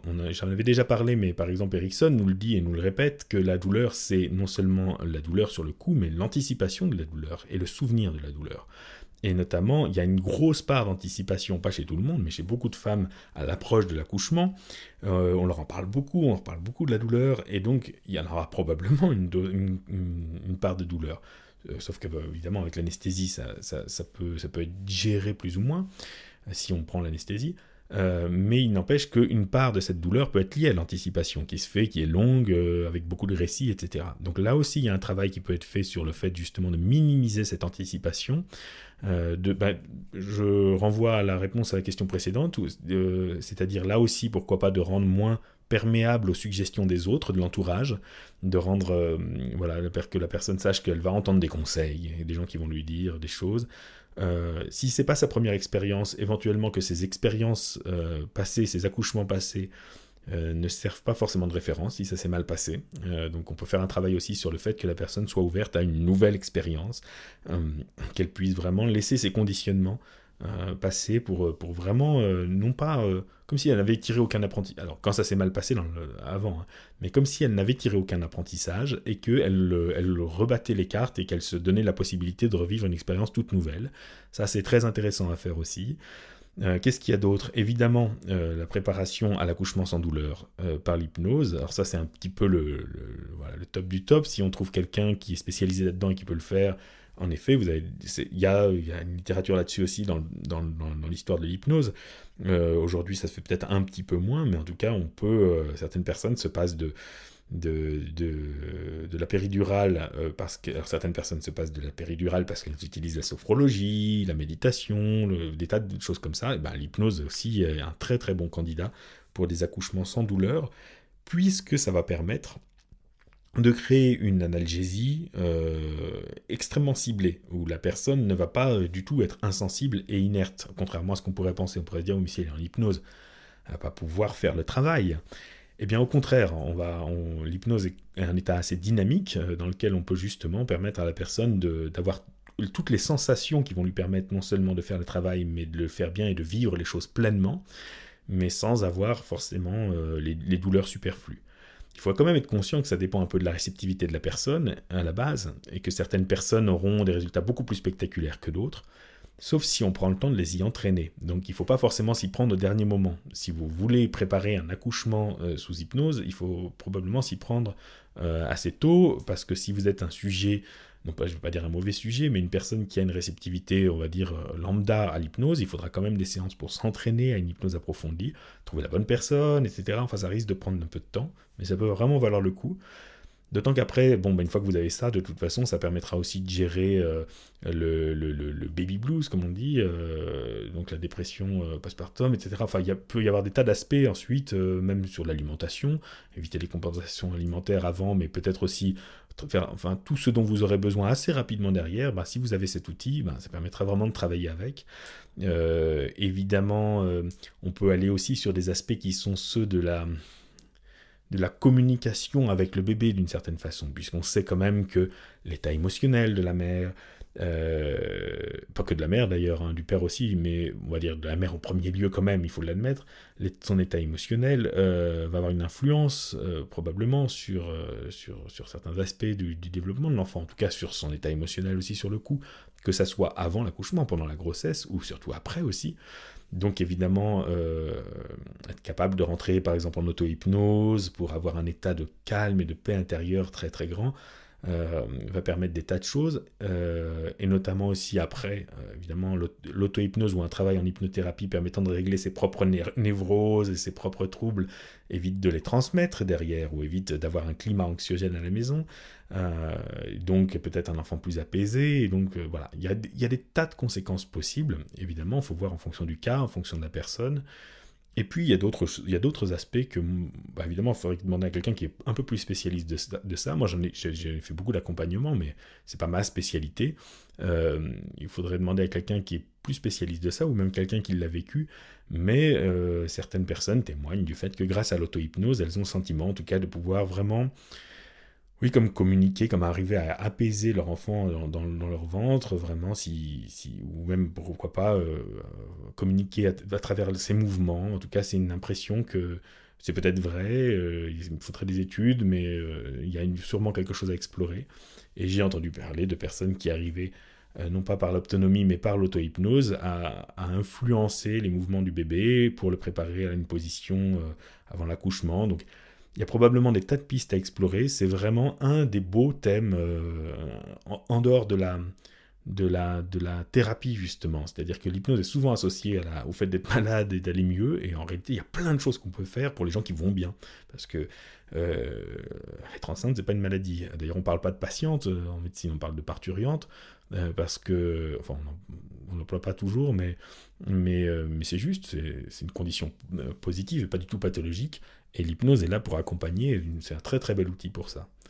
Euh, j'oublie sûrement des applications, mais il y a vraiment des, tas de choses à faire euh, avec ça. Ben, euh, justement, là, tu avais la question au niveau d'aider à gérer les nausées. Euh, tu as aussi ce côté euh, distorsion du temps pour que le, travail semble passer plus vite. Euh, tu as, tout un tas de, choses qui peuvent se mettre en place derrière. Comme tu dis, ça se prévoit bien à l'avance. Est-ce que tu as des, précisions justement par rapport à tout ça? Alors par rapport à... Attends, des précisions par rapport... La gestion des nausées, déjà, tu, tu, le mets en place dès le départ. Hmm. Ça, il me semble que c'est plus simple. Enfin, moi, de, mes expériences, c'est plus simple de le mettre en place avant que les nausées commencent à arriver. Ouais, plutôt que quand c'est déjà en place. Cela dit, c'est pas les nausées n'apparaissent pas dans toutes les grossesses, hein, donc euh, il y a beaucoup de grossesses qui se passent euh, sans nausées ou il y en a même qui se passent sans, aucune complication. Donc à la limite, hum, ouais, disons qu'on peut attendre de voir s'il y en a, et puis s'il y en a, réagir assez vite en effet. Mais c'est vrai qu'on peut mettre en place mhm. avant aussi, pourquoi pas. Hein. On, peut, même modéliser d'une certaine façon, faire en sorte que ça se passe comme ça, comme chez les personnes chez qui ça se passe euh, sans nausées. Bon après, après euh, ouais, ouais, on peut le mettre en place. Bah, le plus tôt, c'est le mieux. Hein. Euh, enfin, bon, en général, c'est rare qu'on aille consulter euh, pour de l'accompagnement à l'accouchement avant même d'avoir d'avoir conçu, sauf si on est très prévoyant. Mais en général, dès qu'on sait que voilà, il y a des femmes qui, dès qu'elles savent qu'elles sont enceintes, disent bah voilà, moi l'hypnose c'est quelque chose qui m'a accompagné déjà dans le passé ou dont j'ai entendu parler. J'aimerais bien avoir un accompagnement souvent, euh, enfin, moi, dans mon expérience à moi, en tout cas, j'ai souvent eu quand même des personnes qui arrivaient un petit peu au dernier moment euh, pour de la préparation à l'accouchement euh, ou pour les nausées alors qu'elles sont déjà bien entamées. et ce qui est délicat, c'est que parfois on travaille et puis les nausées s'arrêtent, mais il est délicat de savoir si c'est le travail qu'on a fait qui fait que les nausées s'arrêtent ou si c'est juste que ça arrivait à la date où de toute façon elles se, elles se seraient arrêtées. Euh, donc, euh, mais bon, l'important c'est qu'elle se soit arrêtée, l'important c'est que la personne aille mieux. Mais en tout cas, euh, je le disais déjà quand on a, je sais plus si c'est la, dernière fois ou la fois d'avant, on avait parlé des nausées, je crois la fois d'avant. étrangement, c'est quelque chose qui réagit plutôt bien à la suggestion directe. Je sais pas pourquoi, mais je trouve que voilà, mettre une personne en hypnose et dire voilà, maintenant vous allez ne plus, vous allez tout simplement plus avoir de nausées. Dans beaucoup de cas, ça marche, ça marche assez bien. Et je dirais que j'ai rencontré quand même euh, chez beaucoup de femmes enceintes une certaine réceptivité à l'hypnose, très douce, naturelle, mais une bonne réceptivité. Euh, je, j'ai pas toujours le point, j'ai pas toujours la possibilité de comparer euh, avec comment c'était avant. Parfois oui, des personnes que j'ai déjà suivies avant, mais du coup comme j'ai déjà suivies avant, elles sont déjà souvent bien entraînées. mais je ne sais pas si cette réceptivité, elle est liée au fait que ce, sont plutôt des, femmes qui se sentent bien réceptives qui vont se tourner vers l'hypnose. Donc il y a une sorte de biais, une sorte de sélection à la base. Ou si euh, le, fait, euh, le fait de porter euh, enfin, cette condition, on va dire, cet état dans lequel on est, rend, plus, réceptif à l'hypnose, ou si c'est lié au, ben, à l'urgence, à la motivation. Mais je pense qu'il y a quelque chose de lié avec l'état quand même. Je pense qu'il y a quelque chose qui, qui rend plus réceptif lié avec l'état. Euh, j'anticipe un peu sur une question qu'on me pose souvent, euh, qui est aussi de savoir si c'est pas un peu dangereux. Euh, c'est vrai qu'on me l'a posé souvent aussi, ça peut mhm. être intéressant, effectivement. Je comprends, mais je comprends la crainte que certains hypnothérapeutes puissent avoir de, de, de, de, de certaines conséquences. À un moment donné, oui, mais enfin, je comprends cette crainte, mais en réalité, j'ai jamais, j'ai jamais vraiment observé ça. Je pense qu'il serait dangereux pour une femme enceinte. Enfin, il serait en tout cas, je ne le recommanderais pas pour une femme enceinte de, faire un spectacle d'hypnose, d'être volontaire pour un spectacle d'hypnose. Euh, parce que là, on est assez malmené. Je veux dire, c'est physique, il se passe beaucoup de choses, on ne prend pas forcément le soin de faire attention à nous. Je conseillerais pas forcément à une femme enceinte de faire une thérapie sous hypnose sur des choses très profondes qui vont remuer énormément d'émotions, etc. C'est pas forcément nécessaire à ce moment-là. Mais par contre, les indications qui sont de l'ordre de l'accompagnement à la grossesse et qui sont de l'ordre de la préparation à l'accouchement, euh, j'ai jamais vu de complications, jamais vu de personne qui, qui avait un problème là-dessus. Euh, donc, euh, après, je, conseille quand même, si vous êtes hypnothérapeute et que on vous fait ces demandes-là et que vous ne savez pas les traiter, que vous n'êtes pas formé pour ça, d'avoir dans votre carnet d'adresse les coordonnées d'un collègue spécialisé ou d'une collègue spécialisée et de renvoyer vers cette personne, ou spécialisée ou qui a l'habitude de ça. Euh, parce que ça va mieux répondre à ces besoins-là, et c'est quand même pas la peine de faire perdre son temps à cette personne si vous n'avez pas l'habitude. Euh, l'expérience de la grossesse, c'est une expérience qu'elle n'aura pas non plus, peut-être sûrement pas des quinzaines, une quinzaine de fois dans sa vie, autant qu'elle soit accompagnée au mieux. Est-ce que, euh, est-ce qu'on a, est-ce que tu as d'autres questions sur le même thème ou est-ce que tu, tu euh, là pour, pour, le coup tu as, tu as bien brassé, tu as été euh, efficient. J'ai pas de, de questions de, de, des demandes de précision pour l'instant. On va voir, on va voir dans le chat. C'est vrai, pour rebondir sur ce que tu disais, c'est vrai que hum, quand on a parlé, ça, ça m'est venu aussi toutes les femmes enceintes que j'ai accompagnées peut-être par le même biais que toi, je sais pas, je les ai trouvées vachement plus euh, réceptives dans cette démarche, euh, euh, beaucoup plus ouvertes, beaucoup plus, ouais, beaucoup plus facile à accompagner dans, dans cette, dans cette démarche-là. Et puis, ça m'intéressera d'avoir cette, les, réponses du chat aussi là-dessus, si, si c'est nous qui nous faisons des idées. Ou... Puis on parle beaucoup de, enfin, on anticipe souvent sur une anxiété, mais j'ai trouvé au contraire souvent beaucoup de, de calme, des personnes beaucoup plus posées, parfois même qu'avant. C'est-à-dire qu'il y a des personnes qui, alors, sans parler de, certaines femmes qui n'ont pas encore eu d'enfant et qui arrivent à un âge où elles commencent à se poser des questions, à avoir un peu le stress de l'horloge biologique, et donc qui, quand elles, peuvent être beaucoup plus soulagées derrière d'y arriver, quand ça leur tenait vraiment à cœur. Euh, et puis même, j'ai l'impression que hormonalement, enfin, il y a quelque chose qui fait qu'il y a certains problèmes sur lesquels on pouvait travailler en psychothérapie même avant, euh, qui sont, je ne vais pas dire résolus, mais bah si, pour certains résolus. C'est-à-dire que chez certaines personnes, c'est une psychothérapie extraordinaire euh, de, tomber enceinte. Il ne faut pas, pas forcément le faire pour ça, mais quoique il n'y a, pas, pas forcément de bonne et de mauvaise raison de le faire, mais, mais, euh, mais c'est intéressant de voir ça. C'est-à-dire qu'on a des personnes qui sont souvent... C'est souvent très, très, très agréable de travailler avec, avec des femmes enceintes qui font le choix d'être accompagnées par l'hypnose. C'est là encore que je dis que c'est peut-être un biais aussi, c'est peut-être que c'est un profil très particulier de personnes, euh, un petit peu, euh, sur ces questions-là et déjà réceptive. Souvent, en effet, sont quand même des personnes qui ont déjà une histoire avec des techniques ou bien de méditation ou bien du, yoga ou des choses comme ça.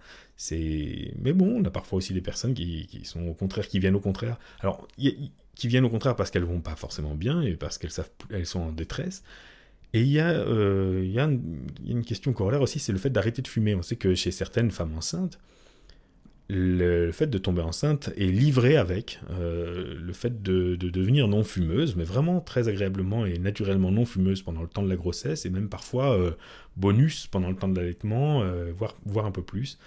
et parfois, chez certaines personnes, elles arrivent à le faire tenir même définitivement, mais enfin, c'est pas toujours le cas. Et c'est pas, il n'y a pas de justice. Chez d'autres personnes, bah, c'est pas livré avec. Euh, donc euh, elles se retrouvent dans une grande détresse, elles espéraient, elles comptaient là-dessus, et puis elles se retrouvent en disant bah voilà, ça fait trois mois que je suis enceinte, et puis je fume toujours comme un pompier, j'essaye de, ralentir, mais c'est pas facile. Euh, là, là, je mettrais un bémol. C'est pas forcément le. On a, pas, on a des personnes parfois qui sont face à une urgence et qui sont pas forcément dans un état de grande quiétude, qui en plus peuvent culpabiliser. Je dirais pas que là c'est facile et que et qu'on est face à la situation la plus confortable à accompagner. Mais enfin, ça se fait bien quand même. Hein. Justement, on peut agir sur le ressort de l'urgence euh, et de la. On peut agir sur ces ressorts-là justement pour, euh, pour obtenir une motivation forte. Euh, mais c'est pas toujours évident. C'est pas toujours évident parce que la personne à ce moment-là, ben, elle peut en avoir particulièrement besoin de, cette, ce, pilier, de cette, de cette béquille qu'elle s'est fabriquée. C'est pas forcément le meilleur moment de sa vie pour paisiblement se passer d'une aide euh, qu'elle a dans sa vie depuis longtemps. Mais bon, ça, ça, de toute façon, on ne perd rien à, le tenter, hein, de toute façon. Ok. Euh, bah, j'ai encore, tiens, une petite question sur, euh, sur euh, un sujet un peu, euh, un peu théorique, et puis après, j'aurais une question à te poser sur, sur quelque chose d'un peu plus pratique, plus, plus sur un cas, si ça te va. Très bien, vas-y, vas-y. Ok. Bah, comme on est dans les émotions, toi, qu'est-ce que tu aurais comme, comme conseil, comme manière pour accompagner les gens qui sont hypersensibles? Est-ce qu'il y a des, des mesures éventuelles à prendre, des choses comme ça? Ou est-ce que tu fais une séance d'hypnose tout, euh, tout à fait euh, banale euh, et géniale comme tu sais les faire Alors, c'est une vaste question, un peu vague, parce qu'hypersensible, ça peut être plein de choses différentes. Mm. Je dirais. J'ai pas, eu plus de précision, c'est pour ça que je te la pose comme ça. Oui, mais c'est pas grave, je vais dire ce qui me passe par la tête. Évidemment, il y a toujours. Euh, quand je donne les réponses, évidemment, il y a toujours une personne derrière qui peut se sentir particulièrement concernée de par son expérience, ou voire même parce qu'elle en est, et se dire, mais non, c'est pas ça, etc. Évidemment, là, je dis. Vraiment, je connais pas les questions à l'avance, je dis ce qui me passe par la tête à ce moment-là, et, je, il manque beaucoup, beaucoup de choses. Euh, mais il y a, euh, je vois par exemple dans les, dans les formations, quand j'anime des formations, il y a parfois des personnes qui sont très résistantes à rentrer en hypnose, en particulier dans les exercices, parce qu'elles savent en face qu'elles ont une personne qui est débutante, qui leur fait l'exercice, qui fait l'exercice sur elles, qui a peut-être 20, 30, peut-être plus de, de gens autour qu'elles connaissent pas, et qui en réalité sont résistantes parce qu'elles sont très réceptives. C'est-à-dire qu'en fin de compte, elles sont extrêmement sensibles d'une manière générale et sûrement très sensibles à la suggestion et à l'hypnose, mais du coup elles n'ont pas du tout envie de se laisser aller à cette sensibilité-là dans ce contexte-là avec ces gens-là. Parce qu'il y a peut-être beaucoup de dossiers là qui sont là et qui demandent qu'à surgir, et du coup elles se bloquent, et elles ont bien raison de le faire d'ailleurs, c'est une protection qui est tout à fait saine. Hein. Ça faut savoir que beaucoup de résistances sont à prendre très au sérieux et sont, sont des systèmes très positifs, simplement qu'il faut parfois apprendre à réguler. Euh, donc il y, a, une forme de sensibilité, d'hypersensibilité qui peut rendre un petit peu les choses euh, plus compliquées en hypnose parce que la personne finalement, ça arrive aussi en, cabinet, moins évidemment, parce que souvent elle est là pour ça la personne, mais qui peut, euh, rendre et qui peut rendre. en fait, c'est-à-dire plus je vais forcer la personne, plus je vais essayer de la pousser vers l'hypnose, plus je vais essayer d'obtenir des effets forts et rapides, plus la personne va se braquer. Euh, c'est trop rapide pour elle, c'est trop fort, et elle a un système de sécurité qui fait que, euh, vu sa sensibilité, elle, a un peu peur de ce qui pourrait arriver si on la brusque. Euh, donc ça, c'est un, un, classique. Je pense qu'avec une personne hypersensible, d'une manière générale, il faut bien lui montrer qu'on va y aller mollo, qu'on va y aller vraiment très progressivement que à n'importe quel moment, vraiment, si c'est trop pour elle, on fait une pause, on s'arrête, qu'on va découper le changement, qu'on va découper le lâcher prise, qu'on va découper le travail en morceaux suffisamment petits pour être vraiment euh, parfaitement digeste, euh, et qu'on va pas créer un tsunami. rien que de donner ces gages là, même oralement à la base, euh, et d'empêcher s'il y a des réactions trop rapides de dire non non je veux que ça aille encore plus lentement que ça euh, souvent, ça va nous permettre quand même d'avoir une hypnose plus stable, euh, justement, pas explosive, dans laquelle on va pouvoir faire un travail, euh, un travail plus intéressant. D'autres, au contraire, vont, justement parce qu'ils sont hypersensibles, avoir une réceptivité très très grande, très rapide, et bon, pas poser de problème du tout, du tout pour l'induction de l'hypnose, aller dans une hypnose très profonde, très vite. Pourquoi, pourquoi est-ce que je fais un lien entre ça et ça? C'est parce que souvent il y a euh, cette question de la réponse idéomotrice, pour employer un terme technique, euh, comme je vous disais tout à l'heure, si je pense à la course, il y a de fortes chances qu'au bout d'un moment, les muscles de mes jambes commencent à frémir un peu. Mon corps va, au bout d'un moment, euh, imaginer que je pense, répercuter le fait que je pense à la course. Si je pense que mon bras est soulevé par une grue, au bout d'un moment, très fort comme ça qu'il soulève dans l'air, au bout d'un moment, il y a de fortes chances qu'il y ait des petits, des petits crépitements, des petits, comment dire, des petits, des petits mouvements, des petits micro-mouvements un peu saccadés et que mon bras s'élève comme ça tout seul. Euh, ce que j'imagine peut avoir une influence donc sur mon corps petit à petit. Et si j'imagine, et, donc une personne qui est très euh, réceptive, très très euh, réceptive à l'idéomoteur, va, à peine il s'est fait cette métaphore que ça y est, son bras monte. Là, quand je vous en parle, pour certains d'entre vous, vous pouvez avoir l'impression que déjà votre bras commence à, à monter, etc. certains sont très réceptifs, rien que d'entendre ça, ça y est, leur bras monte. D'autres vont devoir imaginer ça un certain temps en y mettant de belles métaphores avec de belles couleurs, de belles formes, de belles images, et au bout d'un moment, ils vont commencer à sentir un petit cran, etc. D'autres, chez d'autres, ça sera vraiment très très très long. Donc finalement, la différence entre un très bon sujet à l'hypnose et un moins bon sujet à l'hypnose, c'est souvent une question de temps, le temps qu'il lui faut pour qu'une idée devienne une réponse. Euh, et en général, il y a plein de gens qu'on considère comme résistants, c'est juste qu'il leur faut du temps, il faut attendre un peu, il faut être patient avec eux, c'est tout. Eh bien, c'est cette... je pense qu'on a très souvent une corrélation avec la sensibilité, puisque si la personne pense à quelque chose de triste, son corps va s'attrister plus ou moins vite. Une personne qui a une réponse idéomotrice très lente, elle va, vous lui raconter une histoire triste, au bout d'une demi-heure, peut-être, elle va commencer à vous dire, dis non, c'est pas gai ton histoire. Une personne qui a une grande réceptivité, euh, l'idée de la chose triste va très rapidement la mettre dans un état triste, c'est-à-dire que sa gorge va se serrer, ses, yeux vont commencer à pleurer, elle va avoir des, réponses physiologiques très rapidement. Euh, et c'est pourquoi je pense que c'est exactement la même chose qui fait que l'idée euh, va créer une émotion très vite ou que l'idée va créer un mouvement, une réponse, me mettre en hypnose très vite. Et on dit que, par exemple, l'hypnose par le sommeil, qui est un vieux classique, c'est l'idée de sommeil. Je maintiens dans l'esprit de la personne l'idée qu'elle va s'endormir suffisamment longtemps pour qu'elle s'endorme. Et chez certaines personnes, qu'elle s'endorme. En réalité, qu'elle limite parfaitement, euh, le plus ou moins bien, mais du coup, on va essayer qu'elle limite le plus parfaitement possible euh, un sommeil physiologique, euh, un sommeil nocturne naturel. Et chez certaines personnes, au bout de 2-3 minutes à imaginer le sommeil, elles, imitent vraiment bien le sommeil, on dirait qu'elles dorment. chez d'autres personnes, il leur faudra peut-être plusieurs heures d'entraînement, ou du moins une demi-heure ou 20 minutes, pour que ça donne lieu à ça. Donc en effet, on a quand même souvent une corrélation entre euh, l'hypersensibilité, ou en tout cas la très grande sensibilité, et la très grande euh, capacité à rentrer en hypnose. Et c'est pourquoi ça serait un tort de penser que euh, quand on a une personne qui est très réceptive, qui va, très très vite dans les suggestions qu'on lui fait, c'est formidable. Waouh, quelqu'un qui, on lui a à peine parlé de sommeil, qui s'est écroulé, etc c'est pas forcément bon signe. C'est plutôt euh, les hypnothérapeutes en général euh, considèrent que c'est un élément, c'est un indice sur qui est la personne, et souvent ça va avec ben, ce dont elle s'est plainte, euh, c'est-à-dire que peut-être elle considère qu'elle est trop sensible ou trop suggestive ou peut-être trop influençable ou trop ceci ou trop cela. Donc c'est plutôt, on ne va pas se réjouir et lui faire faire des tas de phénomènes les uns après les autres. Euh, je déconseillerais d'aller faire un spectacle d'hypnose à ce moment-là, parce qu'elle risque d'être brinque-ballée de phénomène en phénomène, ce qu'il ne faut pas forcément, parce que ça risque d'augmenter sa réceptivité, de l'entraîner encore davantage à ça. Et donc, bien souvent, il peut être en soi, en soi, déjà thérapeutique d'entraîner la personne à rentrer en hypnose lentement, euh, d'entraîner la personne à développer des phénomènes hypnotiques lentement, de l'entraîner à résister même, à développer de la résistance, à accepter certaines suggestions et à en refuser d'autres. Alors évidemment, si vous dites ça, ne vous plaignez pas si après vous faites par exemple une lévitation du bras qui ne fonctionne pas. Mais c'est normal, au contraire, faites semblant, faites exprès de galérer pendant 10 minutes, et puis dites à la personne, vous vous rendez compte de ce que vous êtes capable maintenant. J'ai maintenu cette idée pendant 10 minutes, et pendant 10 minutes, votre corps n'a pas donné de réponse à cette idée-là, alors que tel autre derrière, il l'a fait. Il a réussi à choisir euh, à quoi il souhaitait être réceptif. Euh, ce que j'appelle moi le deux poids deux mesures. Euh, l'idée qu'on puisse, préserver la sensibilité de la personne, vous allez continuer d'être cette personne sensible que vous êtes, parce que c'est aussi une partie de votre personnalité, c'est aussi plein, plein de qualités que vous avez. Mais apprendre à être sensible à certaines choses et, moins sensible à d'autres, voire insensible, ou sensible autrement.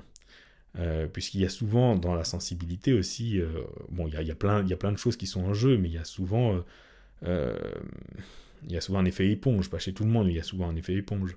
S'il y a un effet éponge, c'est que, par exemple, une personne est triste, je suis triste. Or, une personne est triste, ça peut me mettre en colère, je ne suis pas obligé d'être indifférent à cette personne, mais je peux développer non pas son émotion, mais mon émotion par rapport à la scène. C'est pas forcément de l'indifférence, c'est une autre émotion qui est la mienne, celle de l'adulte que je suis aujourd'hui, par rapport à ce qui est en train de se passer en face.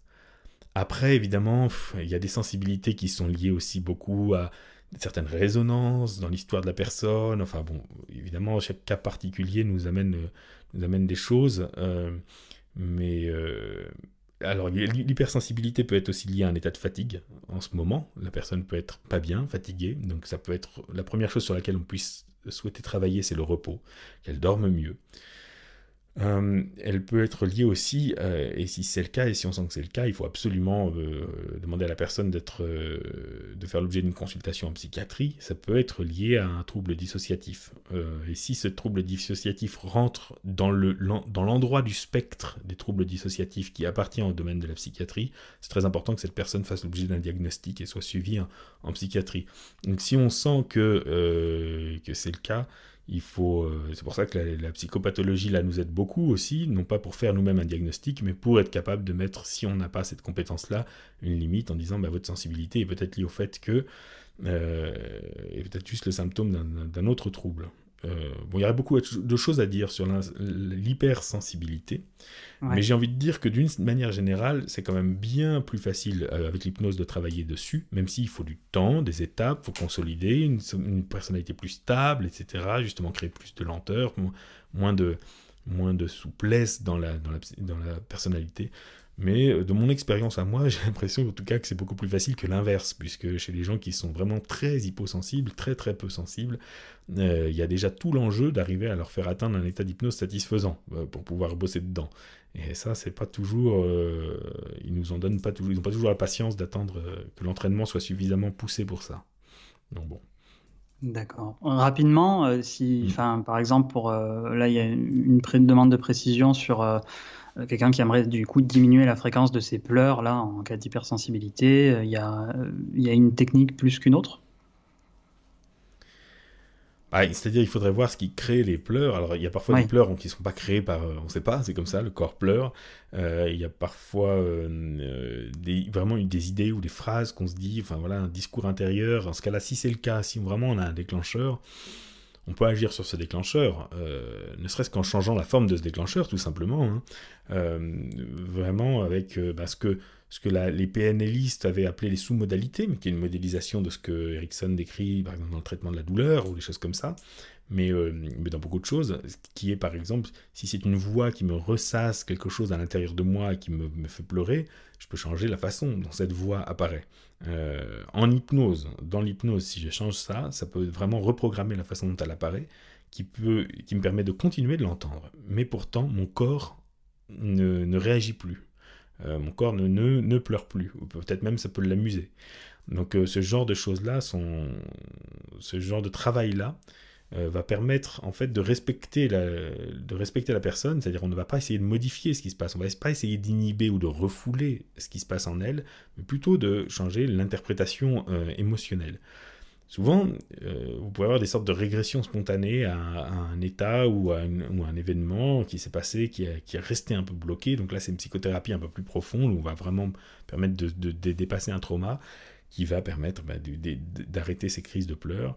Euh, mais je dirais, dans un premier temps, déjà, euh, éventuellement travailler sur le repos, offrir un repos, euh, un sommeil profond pendant déjà une semaine. En général, on a une sensibilité qui est mieux gérée.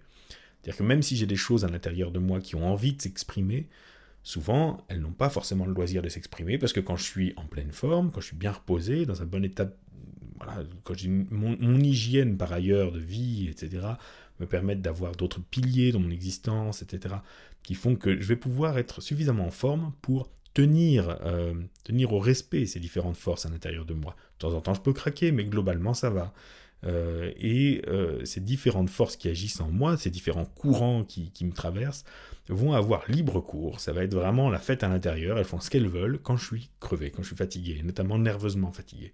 Donc déjà, même si c'est pas une solution de fond, mais arriver à, retrouver un bon repos, arriver à être en forme, arriver à, être à nouveau le maître à bord à l'intérieur, ça permet, de mieux habiter son corps. Euh, et là-dessus, je dirais aussi qu'on a chez certaines personnes une sorte d'état de transe. Pas toutes, mais il y a certaines personnes qui, en réalité, on se rend compte qu'elles réagissent comme si elles étaient dans une sorte d'état d'hypnose, mais négatif, où elles ne sont pas vraiment elles-mêmes, elles, n'habitent pas totalement leur corps, et résultat, comme elles ne l'habitent pas, ou alors, soit elles ne l'habitent pas parce que il est habité par autre chose aussi, soit comme elles n'habitent pas, euh, il, est, ou pas totalement, mais y a de l'espace libre pour que d'autres choses s'y expriment. Normalement, euh, mon corps doit plus ou moins réagir à ce que je suis en train de vivre ici et maintenant, dans le présent, et pas réagir à des, tas de représentations, euh, des, fictions intérieures, des voix qui passent, des souvenirs qui me traversent. Normalement, mon, corps doit donner la priorité, on va dire, au réel que je suis en train de vivre pour s'y adapter au maximum. Je dis normalement, évidemment, on pourrait questionner la notion de norme, mais bon, voilà. Euh, et chez certaines personnes, on a le sentiment vraiment qu'elles sont dans une sorte d'état second, une sorte d'état d'hypnose, euh, où c'est un peu, euh, voilà, c'est un peu open bar à l'intérieur, le corps reçoit des tas d'influences de droite à gauche, etc. Et étrangement, ce qui peut être déjà une démarche intéressante, c'est d'essayer d'approfondir une hypnose aussi calme et paisible que possible, mais profonde, par exemple par des suggestions de sommeil, et puis euh, d'entraîner la personne, ensuite de lui faire des suggestions de réveil, de proposer à la personne de se réveiller. C'est un petit peu comme, ça c'est une analogie que je reprendrai probablement souvent, vous allez dire, à un bout d'un moment, si vous écoutez souvent ce podcast, que vous allez, vous allez dire qu'il radote le gars, mais bon, c'est qu'on a, on a, ces, on a ces tics, euh, mais par exemple si je suis au volant, et que j'ai une somnolence au volant, il euh, n'y a, a, rien à faire. Je veux dire, je peux essayer de mettre la musique à fond, d'ouvrir la fenêtre, de me pincer. Ah, j'ai vraiment besoin de dormir. Voilà. La seule chose qui va m'aider, c'est assez rapidement, euh, surtout sans trop attendre, je vais aller trouver une aire d'autoroute ou un, bas-côté, et puis je vais fermer les yeux, puis je vais dormir. Euh, 5 minutes, peut-être 10 minutes, peut-être une demi-heure. Mais souvent, le moment vraiment décisif, il va pas être très très long. Euh, ça va être vraiment un moment où je vais décrocher, descendre vraiment, et puis remonter.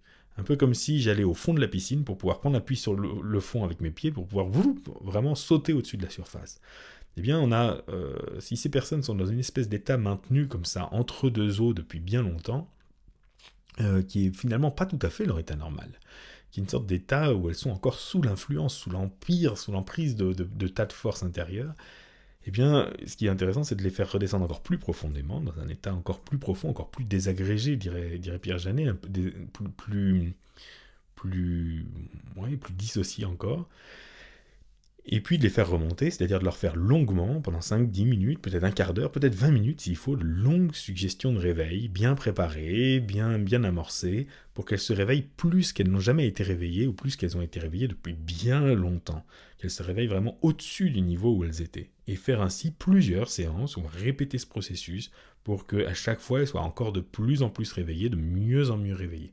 Et ça, ça peut déjà avoir, sans, ça permet à des personnes qui n'ont pas forcément les compétences pour rentrer dans le détail et, dans l'exploration euh, psychothérapeutique, de, déjà avoir une, bonne influence sur, euh, euh, cette hypersensibilité, puisque la personne est peut-être hypersensible à cause d'une sorte d'état maintenu qui n'est pas son état normal. Et donc, quelque part, réveiller cette personne.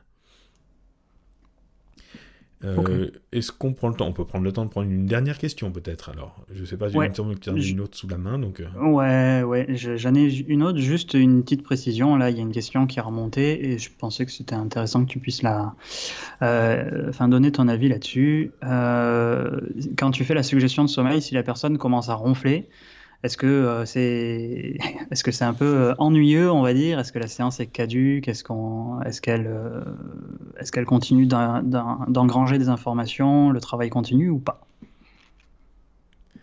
Alors que vous fassiez, d'ailleurs, la, question est valable qu'on fasse ou non la suggestion de sommeil, hein, parce que c'est pas parce qu'on ne fait pas la suggestion de sommeil. D'abord, c'est pas parce qu'on fait la suggestion de sommeil qu'on a une type d'hypnose qui est vraiment euh, soporifique. Au contraire, euh, mhm. la suggestion de sommeil est utilisée en hypnose de spectacle, par exemple, qui est pas particulièrement soporifique. Et c'est pas parce qu'on fait pas la suggestion de sommeil qu'on n'est pas dans une pratique du sommeil hypnotique. Par exemple, si j'allonge les gens dans la, dans la pénombre, que j'ai une voix soporifique, euh, un environnement très calme, et que je fais du monologue, et que mon but c'est que les gens décrochent, je fais beaucoup de confusion, etc. Bon, en fait, j'ai une pratique du sommeil hypnotique, c'est-à-dire que ce que j'essaie d'induire, c'est quelque chose qui est une sorte d'endormissement hypnotique. Et c'est vrai que euh, le vendredi soir, après une longue journée, après une longue semaine de travail, euh, il y en a qui s'endorment. Même, même, ou alors après, la, après le déjeuner, après un déjeuner un peu lourd au moment de la digestion. Et ça, c'est une vraie question, c'est une question qu'on pose souvent, c'est est-ce que si on dort, ça marche? Et donc il y a deux écoles qui s'opposent, il y a les gens qui disent, bah oui, l'inconscient est toujours présent, il entend de toute façon les suggestions, ce qui nous arrange bien comme, comme, comme réponse. Puis d'autres qui disent, bah non. Euh, moi, je ferais partie plutôt de ceux qui disent, euh, bah non, pas forcément. Parce que déjà, si l'inconscient entendait tout le temps et que le sommeil était équivalent à l'hypnose, je vois pas pourquoi on ferait de l'hypnose. Il suffirait que vous demandiez à votre conjoint ou à n'importe qui, ou même à quelqu'un de vous appeler pendant la nuit, ou enfin, pour vous faire des suggestions, et puis il n'y a pas de problème. N'importe qui euh, qui veut arrêter de fumer dit ben, à un ami ou à son conjoint de lui dire pendant la nuit tu ne fumes plus. Euh, si, le sommeil donnait accès à l'inconscient de cette manière-là. Euh, en réalité, il y a, dans la, il y a plein, plein, plein d'états d'hypnose différents. On peut être en hypnose, on voit bien quand on fait du spectacle, enfin, quand les gens font, sont en hypnose en spectacle, ils peuvent être en, hypnose en train de chanter, en train de faire le zouave, enfin, ils ne sont pas forcément allongés, les yeux fermés. On peut être en hypnose en train de, regarder un film, de lire, de faire du sport, de, chanter, jouer de la musique. Ça ne veut pas dire qu'on est systématiquement en hypnose dans ces moments-là, au contraire, mais on peut. On peut être en hypnose aussi en, ayant l'air endormi, pourquoi pas. Euh, il y a quelque chose de commun dans tous ces états-là, c'est que si quelqu'un nous a mis dans cet état d'hypnose, en général, on continue cette personne continue d'avoir un lien. C'est ce qu'on appelle le rapport. Euh, il y a une sorte de fil d'Ariane. Elle a créé un canal à travers lequel, ben, puisque c'est elle qui nous a guidés là-dedans, c'est probablement elle qui va continuer de nous guider. C'est un petit peu par exemple comme si, si je m'endors devant la télé, c'est la télé qui m'a endormi. Donc si quelqu'un arrive et éteint la télé, eh bien bizarrement, c'est plus calme, il y a moins de bruit, donc je devrais dormir plus profondément. Mais il y a des chances que ça me réveille. C'est-à-dire ce qui m'a endormi n'est plus présent. Et donc ça va, oula, il y a, ce qui m'a accompagné m'a abandonné.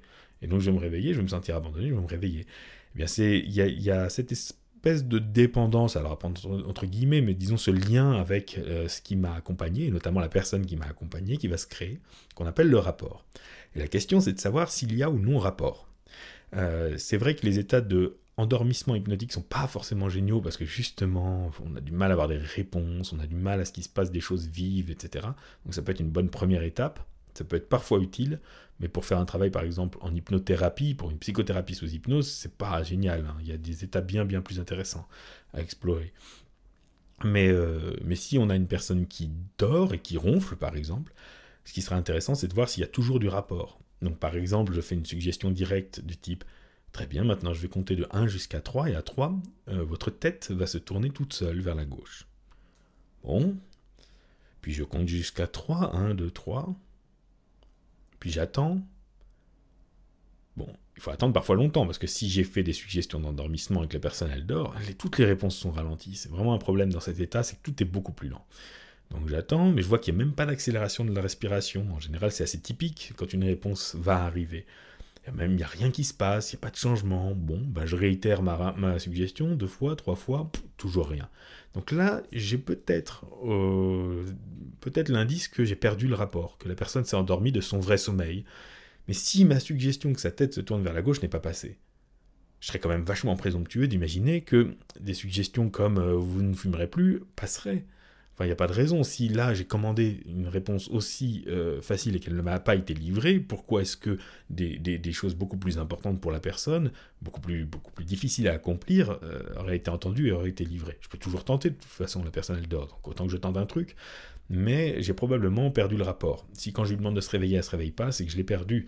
Donc là, probablement, il y a quelque chose à revoir dans ma pratique. Peut-être pas allonger les gens, pas les mettre dans l'obscurité.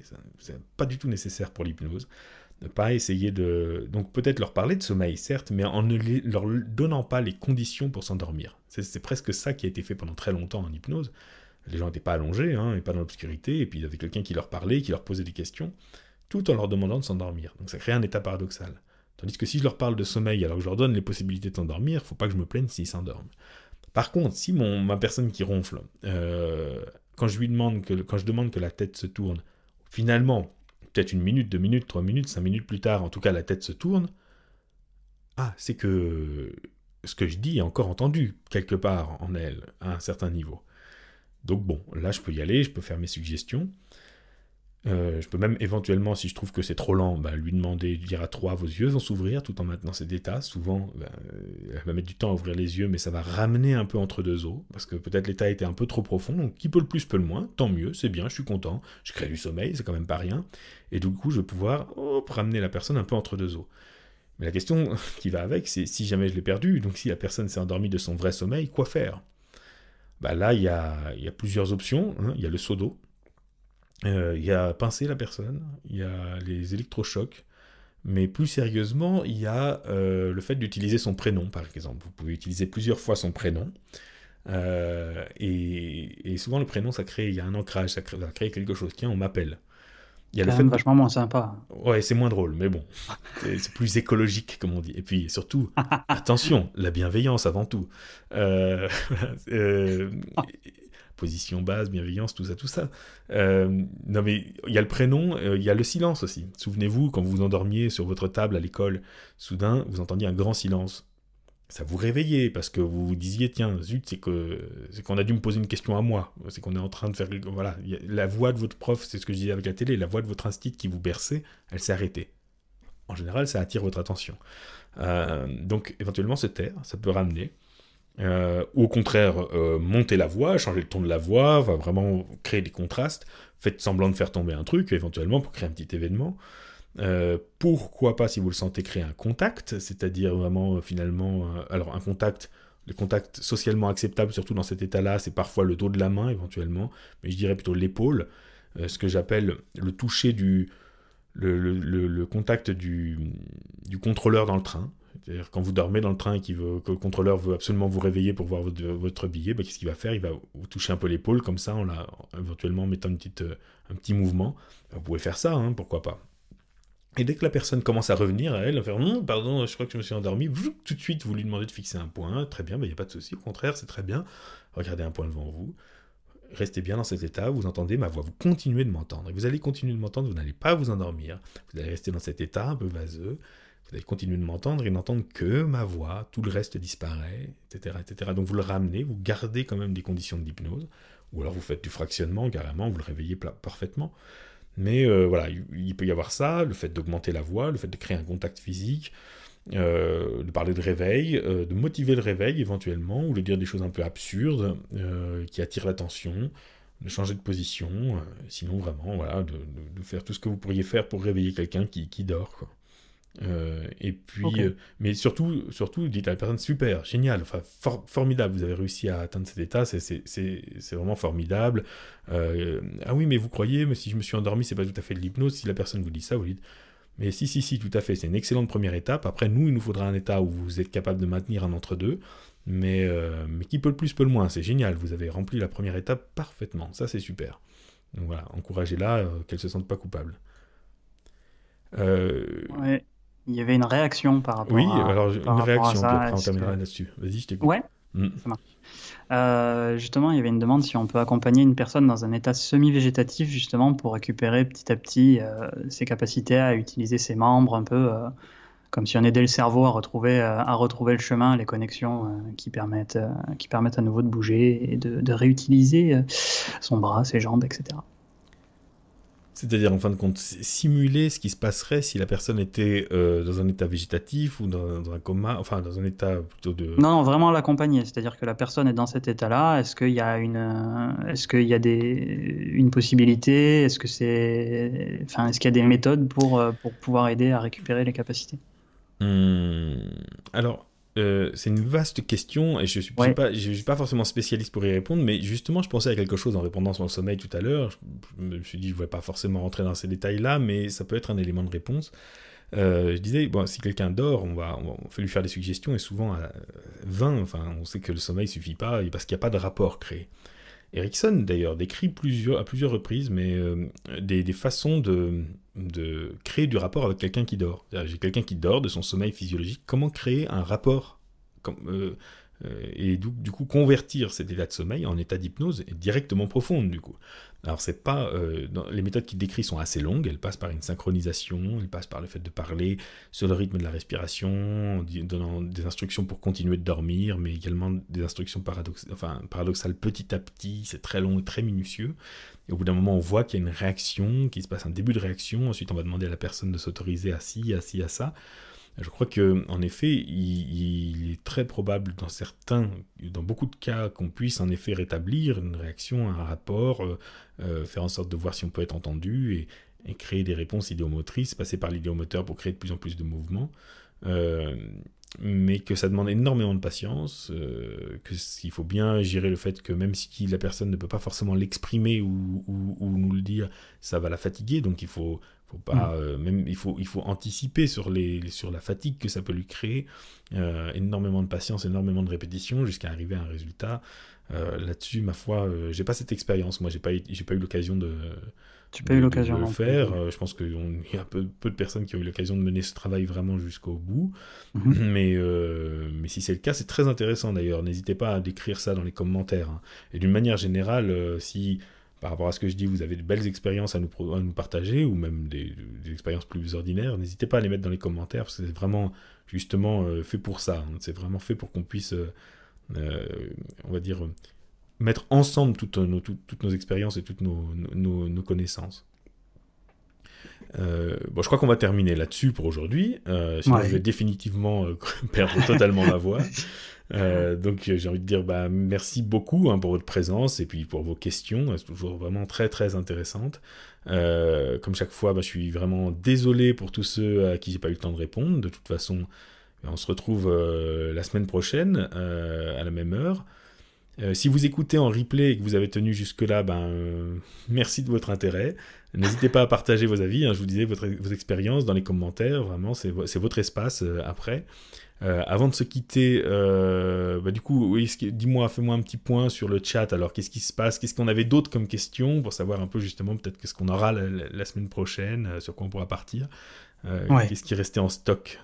Mais écoute, il faut que tu saches déjà que j'ai eu un petit problème sur le chat, c'est-à-dire que je voyais plus les messages à un moment donné, donc il y a une ou deux demandes de précision qui ont sauté, mais dans l'ensemble, tu as quand même répondu de ce que mhm. j'en ai lu après. Euh, il restait donc du coup quelque chose qui était euh, plus euh, sur, sur un accompagnement. Là, c'était vraiment une personne qui me demandait pour, pour accompagner un tic nerveux, une bouche qui s'ouvre très grande de façon impromptue, qui arrive de manière plus ou moins inopinée à chaque fois. Mhm. quelque chose que tu avais déjà abordé dans, dans, les lives d'avant, c'était comment tu fais toi pour approfondir l'hypnose si tu avais des méthodes favorites. Euh, une réaction qui avait été faite euh, par rapport à, aux, femmes enceintes, donc du coup c'est dans un autre domaine, mais par rapport aux gens qui vont bien, est-ce que tu as déjà utilisé l'hypnose pour la préparation sportive? Mm-hmm. euh, Une demande pour les acouphènes aussi, comment tu les accompagnes. Il me semble qu'il y avait eu un début de réponse qui avait été fait dans le live précédent. Euh, je suis pas sûr. Bon, on pourra de toute façon revenir dessus. Ouais, on pourra de toute façon revenir dessus. Il y avait une autre question aussi, c'était savoir, euh, étant donné que tu as répondu plusieurs fois euh, euh, en avance, avant que je te pose la question aux gens qui demandaient des précisions, on voulait savoir si tu allais t'ouvrir aux énergies, devenir voyant, tout ça. Bon, j'ai balancé un peu que tu faisais de la voyance, sans trop l'assumer, mais euh, ben, disons qu'en fait c'est surtout à, force c'est les questions euh, c'est pour ça que c'est pour ça d'ailleurs que je me suis proposé de faire ce, rendez-vous de questions-réponses. C'est parce que euh, du fait de mon activité de formateur ben, j'ai l'habitude qu'on me pose des questions. C'est souvent les mêmes questions qui reviennent c'est normal puisque c'est quand même les mêmes thèmes les mêmes préoccupations donc je répète souvent, souvent, souvent les mêmes choses. et donc à force, le discours est bien rodé. On connaît un peu les, les tenants, les aboutissants, les questions qui viennent après. Et c'est pour ça que je trouvais intéressant justement d'y répondre, ben, pas une bonne fois pour toutes, parce que justement on a l'occasion d'y re-répondre et puis d'avoir un autre avis éventuellement, mais quand même euh, d'y répondre publiquement pour que ça puisse profiter à, tout le monde. Donc je sais pas si c'est c'est pas forcément de la voyance, c'est surtout aussi que, de l'habitude, de l'expérience. Cet homme est modeste. Ouais, il y avait euh, il y avait une autre question mm. aussi sur la si on pouvait euh, apparenter la, la timidité à une phobie. Voilà, pour, la, prochaine fois. Ah, mais à chaque fois, je, ne sais pas pourquoi je te pose cette question, parce qu'après je repars hyper frustré en me disant, mais j'aimerais vraiment leur répondre, répondre à tout le monde. Mais bon, euh, écoutez, revenez la prochaine fois me poser toutes ces merveilleuses questions, et puis j'y répondrai avec, euh, avec grand plaisir.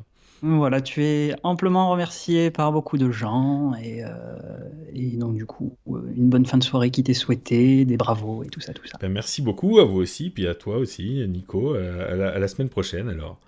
Mais avec plaisir. Et puis, euh, et puis du coup, euh, bah, comme à chaque fois, retrouvez les, liens vers mon site et également la chaîne YouTube de Nico dans la description de la vidéo. Euh, partagez la vidéo sur vos réseaux sociaux, abonnez-vous à la chaîne, et puis cliquez sur la petite cloche qui est à côté du bouton d'abonnement pour être tenu au courant des nouveautés, parce que c'est comme ça que YouTube fonctionne, sinon vous n'êtes pas au courant. restez chez vous pour ceux qui le peuvent. Et puis santé, bonheur, et puis à la semaine prochaine. Allez, ciao